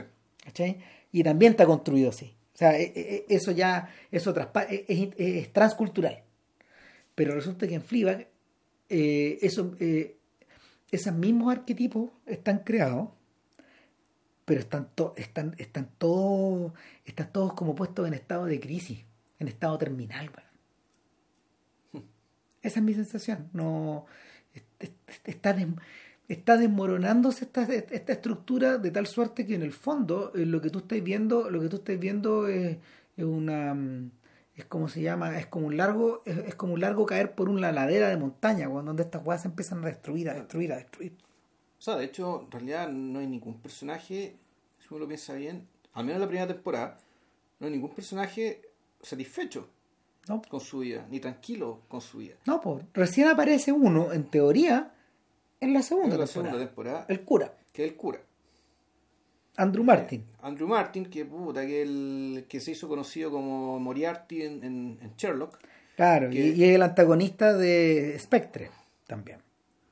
En, en- el último Bond. En el último, ya, claro. Y además, él es la voz, una de las voces que pelea con. eh, uy, ¿cómo se llama esta película? La película del loco que anda en el auto. Y que lo único que hace Ah, es Locke. Con Locke, claro. Claro, él, es uno de los, él es uno de los tipos que interpela a Locke. Eh, es uno- en realidad el segundo a bordo, ¿cachai? Al cual le, le va a encargar el, el volteado de cemento más grande de la historia de Europa, ¿cachai? Que él no va a poder estar porque siendo Locke el experto en eso, pero entonces, puta, Tiene que virarse. tiene que virarse, hacer lo que tiene que hacer, ¿cachai? Entonces vacuna a su segundo, que es la voz de Andrew Martin. Perdón, Andrew Scott. Eso, Andrew Scott. Andrew Scott. El, bueno, ¿Qué hay que decir de la segunda temporada? La segunda temporada parte muy alto, parte realmente muy arriba. El capítulo empieza en una, en una junta en el restaurante después de muchos meses que ella no se, no se ha visto ni con, su, ni con su familia, o sea, ni con su hermana, ni con su cuñado, ni con su papá, ni con su madrastra. De hecho, la hermana, la hermana ha estado en Finlandia, weón.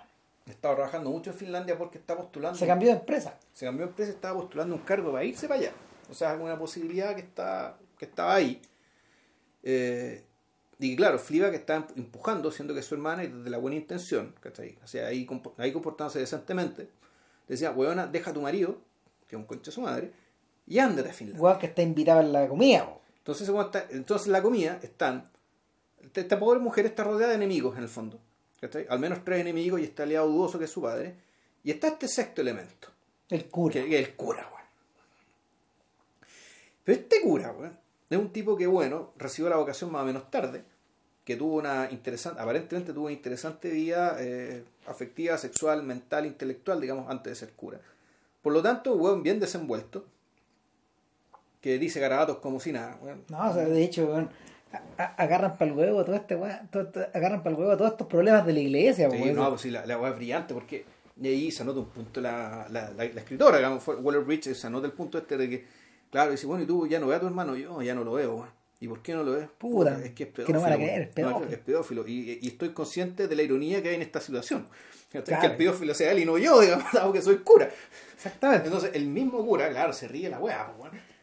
Eh, todos se ríen con ella. Eh, pero el capítulo, más allá de eso, digamos, aquí empiezan a moverse la energía. ¿Y esto por qué? ¿Por qué esta, jun- esta junta? ¿Por qué con el cura? Porque efectivamente aquí se anuncia el pie forzado que va a ser el, el, el centro de gravedad de toda esta serie, que es el matrimonio, esta temporada, perdón, que es el matrimonio del papá y la, del papá y la madrastra. Entonces, en este capítulo pasa un montón de cagadas. En, el sentido de que... Entre medio la pérdida de una, la pérdida de una guagua, una. Claro, la, la hermana pierde una guagua que está En el baño. En el baño. Eh, Fleabag, o en otro gesto noble de su parte, Se, se- asume eso, dice en la mesa. no ten- weón. pero no tenía para qué decirlo. O sea, No. si en vez de inventar la chiva, dice: No, no, lo que pasa es que acabo de tener un aborto.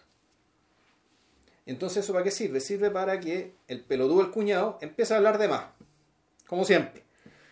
Y termina con pegándole un combo. terminan todos, weón, puta, a medio camino en la clínica o en la clínica. O en la clínica. Y además, y, y, y, y además estos seis personajes están el, el, toque genial, digamos, de la el séptimo personaje, que es la mesera hipersolícita.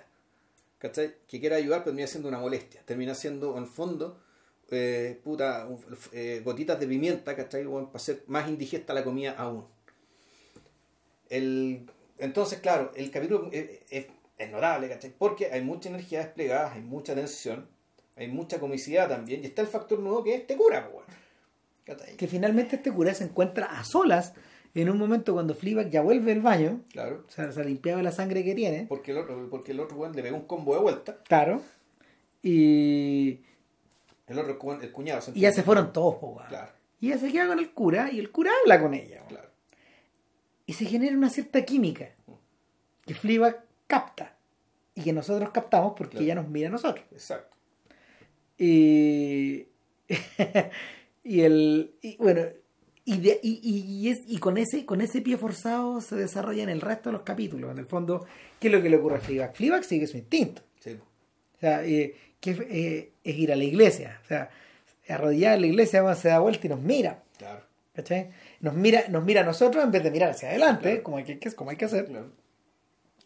Eh, y el y de alguna forma la serie abraza su costado su, el, el costado que, de pícaro que tiene el personaje. ¿Cachai? que también eso, eso, eso forma parte de también forma parte como de estos arquetipos de sujetos que son también más, más grandes que su ficción Ya. y, y, y, y, y- puesto, a ver, puesto en esa puesto en esa posición o en esa encrucijada, lo que hace la serie simplemente eh, eh, es continuar horadando, es continuar horadando en el fondo eh, en esta, en esta idea de bueno, ¿y si pasa algo? Y si pasa algo consciente, a su vez la serie y la serie, la escritora, la, la actriz y en el fondo el, el arquetipo, todos conscientes de que la mujer adulta enamorada de cura es probablemente puta, uno de los uno de los arquetipos literarios, weón, Sí. o uno de los arquetipos más dra- dramáticos o uno de los más viejos que existen, po, Claro. ¿cachai? No sé, weón. Eh, eh, de los últimos ejemplos del cura Jolo, ponte tú. Ya. O, y, y más atrás el cura Tato. Hablando acá, en- No, acá- y- acá en Chile, y- digamos. Y el cura Evia, ¿cachai? Un montón, que, que- que es bien común, ¿cachai? Y que en el fondo, en realidad, en realidad, no, en realidad de pasar socialmente, puta, pasa, no, no pasa, no pasa tanto, si no es tan importante. Sí, el, el tema es, esto esta mina lo está haciendo por verdadero afán sacrílego o porque Exacto. realmente, yo creo que la cuestión de a poco te va diciendo, sí, así como en la primera temporada se estaba sobre la pérdida del pololo y de la mejor amiga, en el fondo esta segunda serie es acerca de cómo esta mujer, esta mujer está Y- cerca de encontrar en una persona Intenta recuperar. a alguien que puede cumplir los dos roles, po. Sí. Y eso, cu- ¿cuándo se nota? ¿cachai? Y volvemos, volvemos al tema de la vergüenza, y volvemos a la relación de ella con nosotros, ¿cachai? Que cuando ella empieza a hacerlos aparte y el cura está con ella, el cura se da cuenta. ¿A quién le estáis hablando? ¿A quién le estoy hablando? ¿A dónde ¿Qué estáis mirando? ¿Con quién estoy hablando? O sea, el nivel de compenetración que tiene ella con este hombre es tan grande Es total. ¿cachai? que él incluso es capaz de percibir la relación que tiene ella con estas voces de psicótica, digamos, ¿cachai? que vendríamos a ser nosotros el público. Y eso es lo brillante, porque en el fondo, en el fondo, el sin, sin que ella explique a lo, a lo Jerry Maguire, el You Complete Me, Claro. finalmente pasa un poco esa weá. Sí. ¿cachai? De que, de que estos personajes empiezan a entender su lenguaje y, y en ese sentido el aparte posee no este peso irónico, simpático, bonachón, Mm. eh, que tiene que, que tiene en principio para transformarse en algo más. Si ya, si ya eso se había transformado en un recurso para poder focalizar la vergüenza Mm. y para, y, y- y para poder convertirnos a nosotros en algo más que simples espectadores, sino que en cómplices y en último término en... O sea, cómplice y también en, En- en compañía, bueno, sí. Claro, de- eso. el, el- puede ser puta, aquel otro, ¿cachai? Que en realidad te va a liberar de la desesperación, digamos, ¿cachai? Aunque no haga nada, simplemente por el hecho de escucharte, pues. Claro. Entonces, eso eh, se convierte en otra weá, Claro. finalmente. Se convierte como en el. en esta pequeña llamita que se prende, ¿cachai? Al interior de, de ella, de él, y, y también del espectador, esta sensación de que lo que tú estás viendo es algo que. eh, no se puede manifestar de otra forma. A ver, a ver lo que pasa. Y, y por mucho que, y por mucho que las, las, las situaciones relacionadas con el cura o con la presencia del cura o con la presencia de religión, puta, igual aparece una musiquita, un, un, un coro, un, ¡oh! Claro, que podría ser- weón. Que podría ser, claro, podría ser Requiem de Mozart o algo Hueve, no, y, no, y claro, son, son, son guas compuestas para la serie donde huevean y huevean y huevean y huevean con eso. Pero el. Pero te das cuenta que la cuestión va más allá, ¿cachai? Que eso no te modula el estado de ánimo. Claro, mira, es que la- mira, una, una de las cosas, la- una de las cosas en las que desemboca esto es que el cine es malo para presentar, eh, para, para representar de manera convincente el amor eh, entre una pareja, la pareja que sea, ¿cachai? Bueno, ayer vi Minion Moskowitz. Ah, ahí tenía, Ah. ahí tenía un buen ejemplo. Ah, Ahí, bueno, ahí, ahí tenemos un ejemplo, un, un ejemplo extremo, ¿cachai? Respecto de, eh, de que no se puede hablar de amor porque el amor no existe. No, pu. O sea, no, no es porque no exista en el sentido de que no lo haya, sino simplemente por el hecho de que en realidad para cada pareja, ¿cachai? Esto adopta una forma distinta. Exactamente, pues adopta un manto de, a ver, adopta una suerte como de, a- a- adopta una suerte de ininteligibilidad. para los de afuera. Exacto. Entonces la película permanentemente te está echando, te está escandalizando, te está molestando, te obliga a pararla, weón, ¿cachai? Pero, Como cresta se filma esta weá. De hecho, en, en el fondo es volver, es volver al dilema de tratar de filmar lo invisible, weón. Si, si el, ese es el tremendo problema. ¿Qué pasa con Hollywood y en general con las comedias con las comedias románticas y sobre todo con las comedias de Richard Curtis? Es un súper buen ejemplo porque Curtis también es británico claro. y porque de alguna Él hizo forma Love Actually para que... Claro, y otras y- cuantas cosas más. y, Y, Yesterday y, y Cuatro Gallos Funeral, Cuatro Gallos ¿no? Funeral, Funeral, y Notting Hill. Hill, claro. No, no, Sí. sí. es un sujeto que de alguna forma ha estructurado una ha estructurado una suerte de misil romántico ¿no? claro. que puede explotar en todo eh, que puede explotar eh, básicamente eh, en todas las personas en todas las audiencias y en todos los cines ¿Cachai? y ha sido ha sido probado esta weá Mm. durante 20 años Eh, Curtis por lo general sabe lo que está haciendo sin embargo eh, Curtis crea una ficción crea un estilo crea un milieu como dirían los, los franceses donde estas weas pueden ocurrir. Y finalmente finalmente eh, siendo grueso o no porque yo creo que Curtis es más bien grueso que, Sí, que- bastante que- que grueso, perceptivo eh, el Curtis Curtis de alguna manera eh, repite o trata o trata de trata de evocar cosas por ejemplo que que, gente como Ernst Lubitsch o como, Vin- como Vicente Minelli o, o Douglas Sirk ej- ejecutaron de una manera exquisita por ejemplo Sí. pero eh, en el fondo es inventarse una forma de representar el amor en pantalla Eh, o, o el mismo John Cassavetes ¿cachai? que su, su, su- sus películas son acerca de cómo las personas sienten el amor todas, todas son así. Y, y, o sea, el, el- y, es un, y es un esfuerzo consciente de, de- de filmar a hueones que están desgarrados por esto, Claro. o desconstruidos por esto, Sí. o construyéndose por esto. Ahora, eso sí, el- yo viendo esa película me estaba acordando a- a- permanentemente de, eh, de O. Russell, Sí. Pero con la diferencia de que. Russell, él tiene la mirada del trabajador social o, mejor dicho, todo, del antropólogo. Sí. En realidad yo veo que Casabets al mismo tiempo, en realidad, él parte de esta aporía, de esta, de esta dificultad, y trata de resolverla desde la actuación. Sí. Que son sus armas. Que, su- que son las armas que él tiene, que él desarrolló, pensó y reclutó un montón de gente, ¿cachai? Para lograr esto. Claro, o sea, el, y es por eso en el fondo que el conjunto de la obra de Casabete es tan grande. Casabete es más grande que es más grande que Scorsese, que todos estos hueones, por esa misma razón. O sea, los contiene a todos. Ya. Los contiene a todos porque finalmente eh, no- probablemente el único bueno que no contenga tal vez sea Kubrick y a Robert- Welles, no, Welles. no, no, a Kubrick y a, a- de, de lo- como del, del contemporáneo, a Kubrick y a Robert Altman. Probablemente son los únicos weones que de alguna manera se escapan de ahí. Pero prácticamente todos los otros están adentro. Porque, porque finalmente, claro, el esfuerzo, el esfuerzo, el esfuerzo tremendo que este viejo hacía eh, eh, para, para, poder, para poder reflejar estas atracciones o estas repulsiones, se le iba la película entera en eso, Sí. en esta especie de movimiento que, que, que el weón hace. Entonces, el Fleabag, eh, de, una, de una forma muy perceptiva y de una forma bien modesta también. Porque, sí. no- porque eso es lo, es lo bonito del gesto. ¿no? Esta weá no es grandilocuente, weón. no es a los Richard Curtis. No. Es todo lo contrario. No, y aparte, y volvemos, el, el problema con Richard Curtis en el fondo, el, es que ni siquiera tú decís, él crea una ficción, no, en realidad yo creo que le hace, él actualiza un, un estándar, ¿cachai? Un estándar que es más viejo que el hilo negro. Claro, pero lo actualiza de acuerdo con sus propias reglas y como que tiene, tiene su mundillo cerrado. Pero, claro, un día cerrado, pero el, el tipo, el tipo de personas involucradas suele ser más o menos las mismas, weón, ¿cachai? De una normalidad, una, una normalidad dentro de todo bastante estándar, ¿cachai? Vamos, un supuesto bien discutible respecto que en el fondo la, la, la relación romántica es una recompensa para ciertas virtudes desplegadas, Sí. ¿cachai? Y, y- Versus y que el el- castigo de la soledad. y el no y que la y que el impulso romántico es una suerte de persecución por el otro.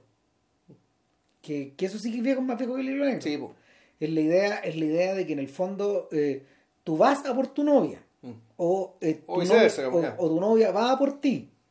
Y, y en algún momento de esta historia esta- estos dos polos se encuentran y la película se acaba. El, alguien que alguien que trabaja esa misma lógica pero eh, desde el lado de Estados Unidos es, es Gary Marshall yo, creo- pero pero Marshall tenía Marshall, Marshall es el el tipo que está detrás de no sé pues, de la novia fugitiva o de mujer bonita ¿cachai? Ah. claro claro y Marshall es mejor cineasta que Curtis de hecho o sea Bueno, Corti guionista en realidad. no, pero también es cineasta, si en el fondo ha dirigido películas. Y, y el, no, eh, eh, eh, en, en cierta medida las armas con las que se mueve son más sutiles porque finalmente confía en sus personajes. Confía, o, o- confía en las limitaciones de los personajes, etcétera, digamos. Pero el, el, el rollo acá es que eh, la relación de Fleabag con el cura finalmente termina siendo explorada eh, en parte por la en parte por esta curiosidad tremenda por un lado que es la de ella eh, pero pero luego por esta genuina sensación de que de que tiene no, no te voy a decir un alma gemela pero de que tiene una persona la, por la cual ella genuinamente puede preocuparse Claro, no, y claro, y que con ella tiene una comodidad, una confianza, ¿cachai? Que solo tenía con Boo. Porque Boo sigue apareciendo, pero cada vez menos. Sí. es una fuente de valor muy grande también Claro. para recordar Claro, y, eh, y que, bueno, además tiene la, da la casualidad que es hombre, entonces pues, efectivamente puede tener un pololo bu slash bu, o sea, en una sola persona. Y ahora, interesante que aquí también vienen las revelaciones y las revelaciones no vienen de parte de, de Fleabag, sino vienen de parte de partida de la psicóloga. ¿Cachai? O más que de la psicóloga, la conversación con la psicóloga, que es una sola que es conversación una sola conversación. Es una sola escena que con la actriz que, ay, ¿cómo se llama ella? Pero es la tía Petunia, weón, de Harry Potter. Sí. que es Esa actriz. No me acuerdo cómo se llama, una actriz creo que irlandesa, apellido irlandés. Y también, y muy importante, una algo que le dice su padre en el momento cuando, se está en el ático de la casa porque no puede bajar. Supuestamente se atascó, se atascó el pie, weón, en una grieta, pero en realidad lo que pasa es que el hombre no, tiene, no quiere casarse. No se atreve a casarse. No es que eh, el fondo no se atreve a dar el paso. literalmente no puede dar el paso. Eh, y no porque tenga nada contra la con- con- contra la, la vieja mierda esta, weón, que la madrastra, pero uno no puede. Entonces en algún momento él le dice a ella, mira, a ti el tema del amor se te da mucho mejor que a todos nosotros. O sea, tú eres mucho más capaz que todos nosotros y por eso para ti la vida es más difícil. Y ella nos mira la cámara y, de y nos mira. Y de nuevo, yo creo que la, la confianza absoluta se vuelve a quebrar, esta vez no por el tema de la vergüenza, sino porque por primera vez creo en toda la serie que ella nos miente. Cuando nos dice, no es difícil para mí. Y claro, hemos visto cinco horas de serie, weón, donde en realidad damos cuenta weón, que vaya, realmente es muy difícil. Es muy difícil. Y, pero ella básicamente en algún momento la, la ver- la vergüenza de verse expuesta de tal manera por este comentario inopinado de su padre, inesper- completamente inesperado de su padre, ¿cachai? hace que nos mienta la cara, ¿cachai? después de haberla seguido por las cinco horas. ¿cachai? Y, y de nuevo, la confianza se quiebra, ¿cachai? y al final de la temporada. ¿Ya? Y bueno, después viene ya... Esto ocurre después de haberse acostado con el cura. Claro, en algún momento se acuesta con el cura, que es como... que- eso también es, es re interesante porque es está, está en esta estructura de que muchas series en, lo- en los últimos años han alcanzado su clímax en los capítulos anteriores al final. En el último capítulo, en el penúltimo, Penúltimo. capítulo. O sea, siempre en la serie el penúltimo capítulo donde queda la, donde realmente queda la cara. Mad Men, Claro. Breaking Bad. Eh, sí, ¿sí? The Wire también. The Wire, Las cagadas sí. que dan, que están en el, en el penúltimo capítulo. Y el último capítulo ya el epílogo y la preparación para la temporada que viene o directamente el cierre de la serie. Y aquí un poco pasa eso. ¿Cachai? Ella se acuesta con el cura. Ahora, se acuesta porque el cura la ver a ella, ¿cachai? y después de una conversación completamente disparatada, porque justo este tipo llegó cuando llegó el abogado que la va a defender del juicio que le quiere meter, weón, el cuñado después de que le pegó un combo, weón. No, y, y van a hacer acostar, po, Y un abogado que es un depredador sexual, pues, weón. Claro. Que es un. Perdón la expresión, pero es un pico que camina, weón. Weón, lo único que hace es ponerlo. Y trabajar como abogado. Entonces, claro, está con él, llega el cura, como por otra puerta, una situación bien extraña, es como de comedia de equivocaciones. Eh, y entonces, ella tiene que trabajarse al, al- al abogado para que se vaya una vez, ¿cachai? Y empieza a decir las frases más obscenas del mundo, ¿cachai? Para complacer el ego este tarado. Y el cura escucha todo eso, weón. Uno está tan enamorado, uno está tan empotado, Filo, está tan- ya, que no, filo. este weón ya, este weón ya quemó los buques. Los, Sí, claro, los buques, no, weón, ya a la mierda con el voto de Castilla, weón. ¿cachai? Y, weón, ya, te lo voy a poner. Corte, se lo están poniendo, ella mira la cámara, pum, se acaba. No, eh, no, espérate, ella, ella mira la cámara, toma la cámara y la baja, loco. Claro, o sea, mira, pero la mira con cara de concha tu madre. O sea, con. No, está bueno, está bueno, la- está bueno, usted, usted no están invitados. este, Pum. no, no solo eso, sino usted no se imagina lo que está pasando acá. Ella a mí me está sorprendida. O sea, una cosa que me decía Ram cuando estábamos viendo la serie al principio era que, bueno, el- la, la capacidad de, de, de Fleabag, mejor dicho, la actriz, La fluidez, weón. claro, de transmitir y la- de, de entenderse con esa cámara, Eh, eh, es fascinante. Eh, claro, es un, realmente un mérito actoral tremendo. Porque a veces, muchas veces son, son apuntes muy cortos, ¿cachai? Y, y ¡pah! uno llega, ¿cachai? Llega y entiende. Producido esto, llegamos al, al, al centro de gravedad de, de esta, de que vendría a ser el matrimonio. Puta, el gran evento, weón, que se había visurado desde el del, del primer capítulo. del primer capítulo de esta segunda temporada. Ah, no hemos mencionado, weón, el McGuffin, pues, weón. Durante toda Ah, la serie, Sí, esa durante toda la serie, ha habido, eh, desde el capítulo 1, y la rivalidad, la rivalidad weón, entre, la, entre Fleabag y la madrastra se ha encarnado en, En una estatuilla. en una estatuilla extremadamente femenina y curvilínea, Claro. producida por, Por la madrastra, por la claro. madrastra. Claro. Y hay que, hay que convenir, de hecho, que eh, es una, viene a ser como la suerte, una suerte de Venus en esta Sí, historia. algo así. Claro, porque, porque no sé, los, los pechos son son súper marcados, puta, los glúteos también, ¿cachai? La, la caída de la, la caída de la espalda, en el fondo, de alguna manera los rasgos, los rasgos de belleza de un torso están eh, afuera, Claro. y están expresados todos. Y, y- y claro, y, y por lo mismo esta vendría a ser una obra de arte competente. Claro, ahora, esto es, por una parte, ella se lo roba, porque básicamente odia esta vieja mierda, pero Que también, hay que cagarse. ¿por, por qué? Porque esto tiene lo que ella no tiene. Fleabag tiene un complejo con su cuerpo. Sí. Sobre todo con el hecho de ser media plana. No, y, y espérate, tú cachado la, mar- la, la mancha, la mancha de cara, nacimiento, sí, que, que conspicuamente, porque Phoebe Waller-Bridge se peina para atrás y esa mancha siempre está ahí. Ya. ¿Cachai? A veces también cae el, el- Se deja caer el mechón, digamos. cae ya. el mechón, pero Fleabag rara vez alcanzamos a ver los bordes de la mancha. Exacto. Siempre está guardada.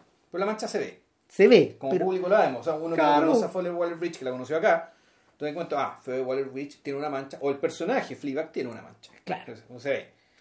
Y el, el rollo es que, claro, finalmente, no sé, se la roba, va y viene la estatua, la devuelve, La devuelve. se la vuelve a robar. No, y en algún momento se produce una hueá brillante, ¿cachai? Que es cuando, en el tercer, en el tercer capítulo de la segunda temporada, a Fleabag, que, digámoslo, entre una temporada y otra, ella aprende a gerentar su café, aprende a cocinar, se convierte en un elemento productivo y competente en el capitalismo.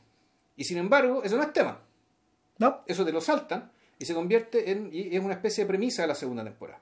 O sea, ella tiene su café, su café va gente, bueno, y se le, se le ocurren ideas ingeniosas porque ella es muy inteligente, muy creativa. Re- Aprendió a cocinar, cocina bien y ahora puta hace panquequito y cosas, bueno, y, y, y canapecito. Y resulta que su hermana la contrata para una premiación de una ejecutiva X, digamos, ¿cachai? Que se va a hacer de la empresa, de la empresa esta, bueno, ¿cachai? Que tiene una oficina en Finlandia. claro. Entonces ahí ella, torpemente, porque Fleabag, es- I, I- I fuck everything, puta, se pelea el premio que le van a dar, weón. De una. A la ejecutiva. Lo- agarra, oh, qué bonito, pum, se le cae. La weá de vidrio que ha hecho pico. Tengo que solucionar esta weá, corte con, vuelve con estatua. weón. Vuelve con el estatua. Entonces, esa estatua también tiene esa función y en algún momento se produce, un- y cuando tiene que ir con la, con la mina premiada, ¿cachai? Que es Christine Scott Co- Claro, Thomas. Que tiene un cameo, no un cameo, en realidad una aparición corta, pero puta, también muy significativa. Claro. Tiene que recuperarlas. Oye, ¿sabéis qué? Tenéis que devolverme ese premio porque ese premio es una estatua robada, weón. A ver, es muy largo lo que queréis contar, un poco. Vamos a tomarnos algo. Entonces nos encontramos a Fleabag hablando con una mujer ya mayor que físicamente no se ve tan distinto y uno podría pensar este podría ser el futuro de Fleabag de alguna otra manera. Exacto. O sea, es decir, su- aquí, una, hay, aquí una proyección. Es su que proyección, claro. Entonces, puta, efectivamente se caen de la risa, el estatua, la weá rota, ¿cachai? ¿Qué sé yo? De alguna forma, Fleabag viene a ser la hermana destartalada de Fiona, Claro. de Cuatro Bodas y un Funeral, que es el personaje de Christine Scott Thomas. Puta, sí. No, pero ella más compuestita, pues. No, sí, pero por eso te digo, totalmente Ah, pero la, destartalada. la hermana destartalada. No me acuerdo de la hermana destartalada. No, Ah, no, sí. no, no, es la versión completamente destartalada de Fiona. Ah. Fiona es compuesta, esta Sí. weá es lo contrario, pero en el fondo es un tipo Es físico, un tipo físico muy parecido. Muy parecido. Claro. Entonces, claro, en el momento se, eh, que esta conversación es como una extraña, que en el fondo también es una terapia, puta, le cuenta todo el cagazo y en el fondo le dice, bueno, puta, tengo puro ataque con mi familia, me tienen chato, no lo dice así, pero en el fondo dice lo que nosotros todos pensamos. Weona, tú no elegiste a tu papá, no elegiste a tu madrastra, no elegiste a tu hermana, no elegiste a este cuñado, no tienes ningún deber de seguir junto a esta manga de chuchas de su madre, ¿cachai? Porque el fondo son elección tuya, ¿cachai? Mándalo a la mierda, weón, y puta, quédate con quien elegiste, ¿cachai? Ahora, ahora no la caguís de nuevo como con Bu, ¿cachai? A la cual sí elegiste. Y, y claro, ¿y qué es lo que hace el personaje Christian Scott Thomas? Se manda una frase, ¿cachai? Que el fondo es la frase que permite que la serie siga existiendo. Y que en el fondo, puta, la, también retruca ¿cachai? el nihilismo solipsista, ¿cachai? De, la- de, en un contexto en que las relaciones se están haciendo cada vez más complicadas. Scott Thomas le habla ya de la experiencia y dice, weona, no renuncies a la gente, porque en el fondo la gente es lo único que tenemos. Mira la weá que le dice. ¿cachai? Una alta ejecutiva llena de plata en países donde weón, la vida es bastante fácil, weón, ¿cachai? Y sin embargo, Si tenéis plata, si tenéis plata, y si no tenéis plata, igual es más fácil que la vida acá. Ya, digámoslo. Más que digámoslo, es obvio, ¿cachai? Eh, pero claro, el, el, supuesto slash moraleja de esta serie es que, claro, que la gente sigue siendo lo único que tenemos. Aunque te genere todos estos problemas, eh, puta, sin sabores, ¿cachai? Qué sé yo. El punto es que la, el personaje Fliba, que es un personaje que efectivamente, desde la lógica, uno tendría que ir hacia la soledad. De hecho, uno podría incluso entender que los progresivas peleas, distanciamientos con toda su familia, es que la segunda temporada iba a ser desde la soledad. Y resulta que no, al revés. Se vuelve a llenar de gente esta weá. Y más encima del cura. claro, se, se puebla, weón, de Claro, gente. se puede gente, se llena de gente. Y, y claro, y sin embargo, este personaje, ¿cachai? Te tira esta frase. ¿Cachai? Un poco para explicarte por qué Fleabag no tenía que arrancar. Y no iba a poder arrancar. Porque en el fondo, lo que está diciendo, como casi toda buena terapia, te está diciendo lo que ya sabías. Y que por alguna razón, X, bueno, puta, te negáis a asumir. O te negáis a aceptar. ¿Mm? El tema es que este McGuffin, después nos enteramos además, ¿cachai? que era una escultura hecha a partir del cuerpo de la madre.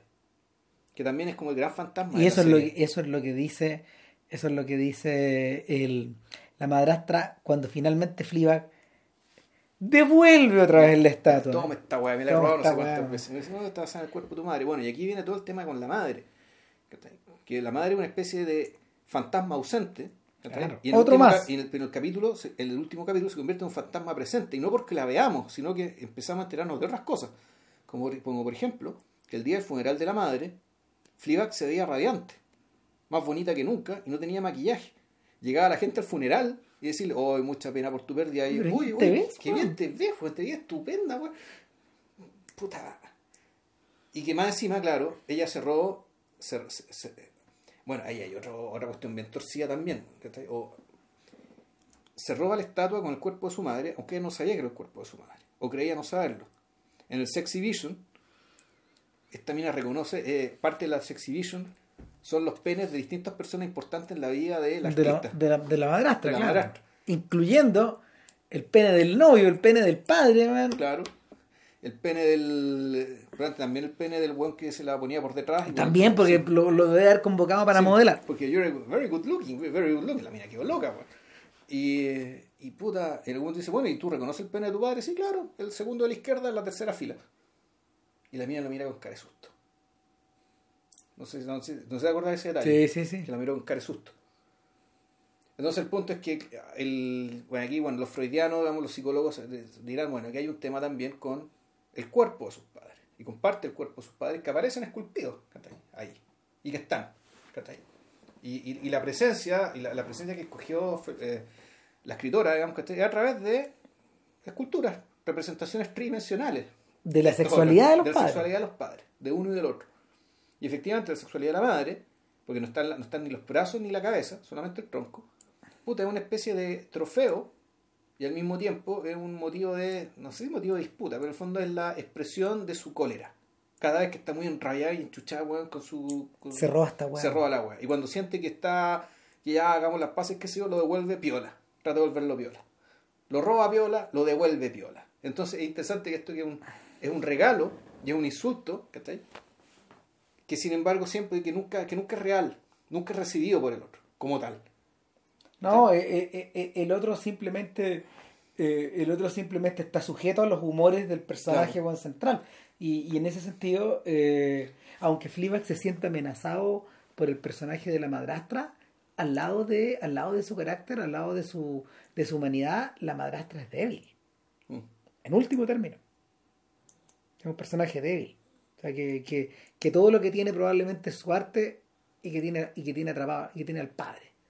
Y sería todo. Claro, y, el, y, y en qué se nota eso, que cuando el padre se empieza a demorar y empieza a desaparecer, la señora está colapsada. Colapsado. Colapsada. O sea, no vaya a quedar la cagada, weón, de, de convertirse en una novia parada sola ante el altar, abandonada, weón.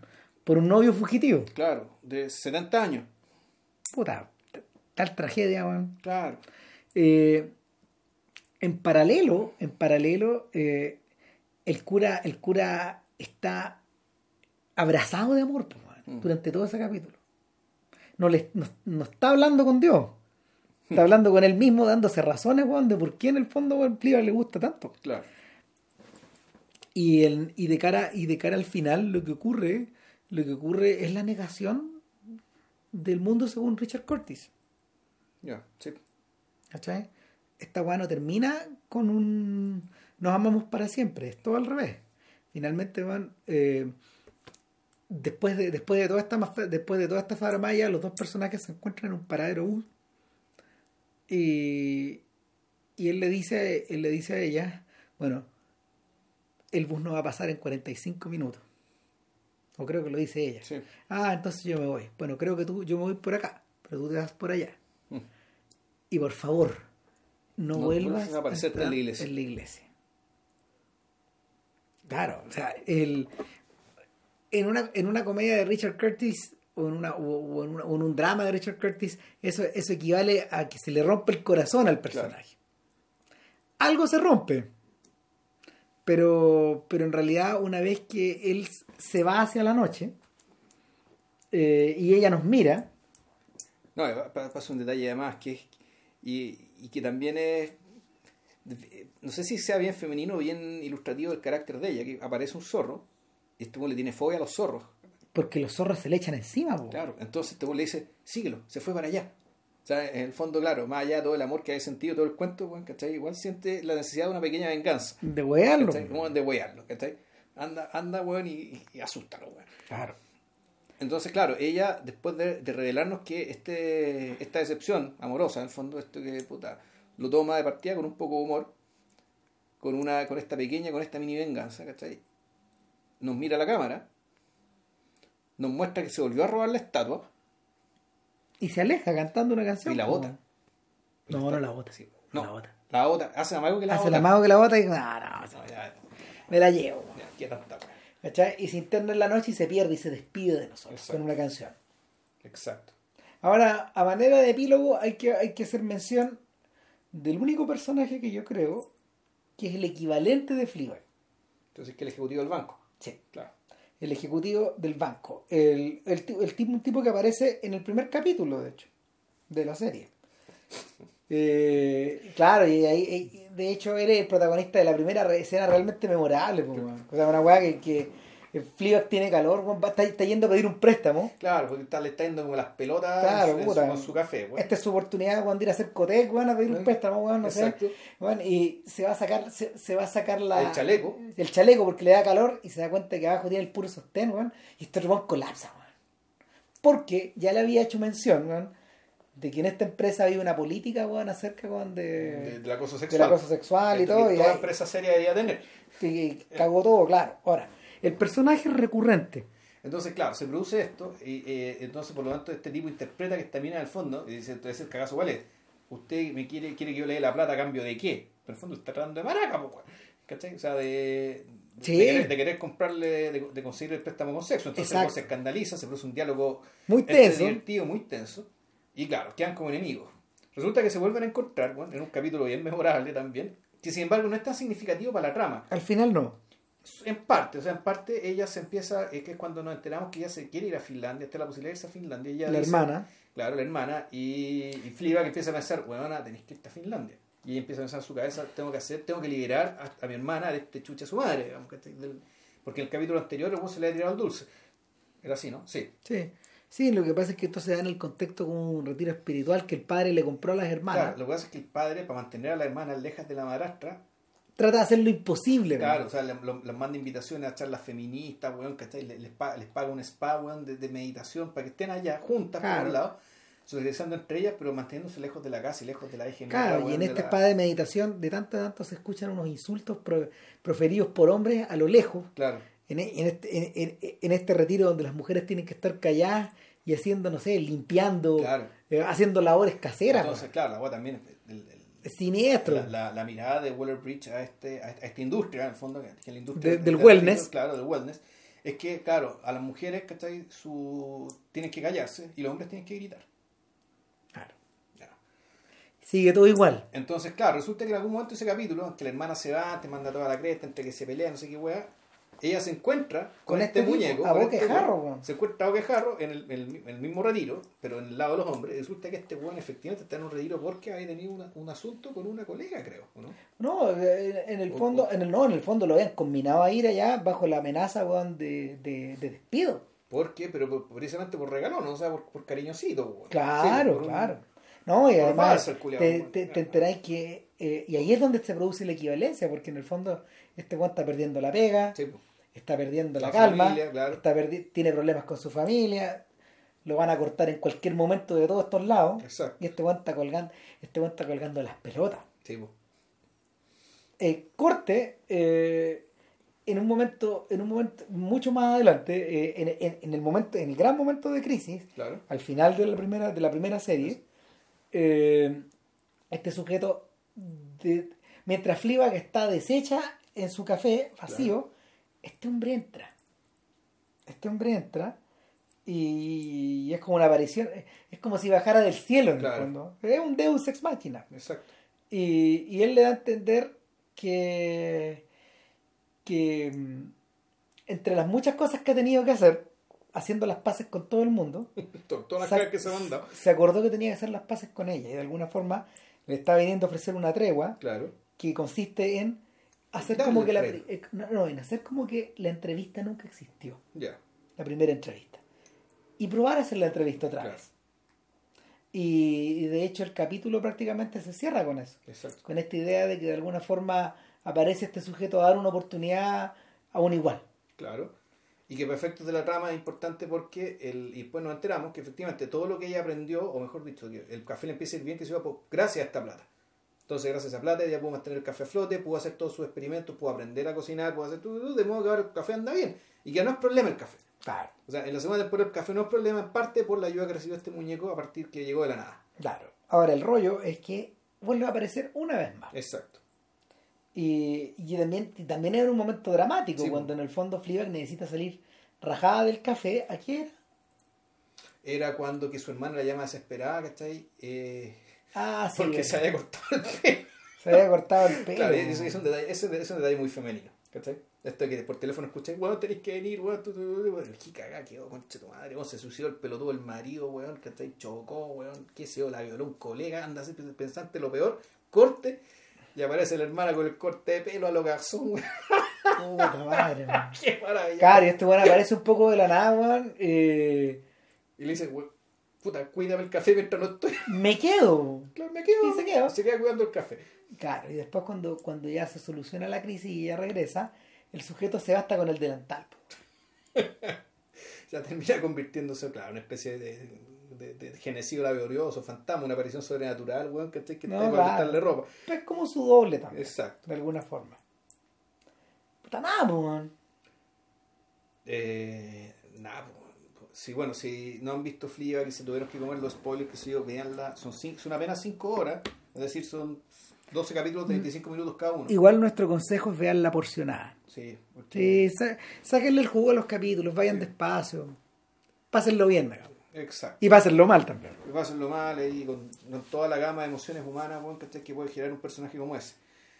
Ya, para la próxima semana, Ya está, ya está determinado. Sí, en principio, eh, claro, son las películas de la una etapa de juventud de Charles Burnett. De Charles Burnett. de Lo este mejor ustedes no lo ubican, pero Burnett viene a ser Cineasta afroamericano. sí, un cineasta. afro- Mira, a ver, en general, eh, el, el más conocido cineasta afro- afroamericano es Spike Lee. Exacto. Pero hasta el propio Spike Lee eh, concede que el tipo que es de verdad es Burnett. Es Burnett. En el fondo es el John Ford de, el cine, de para, el del- cine desde y para. desde la mirada afroamericana. Exacto.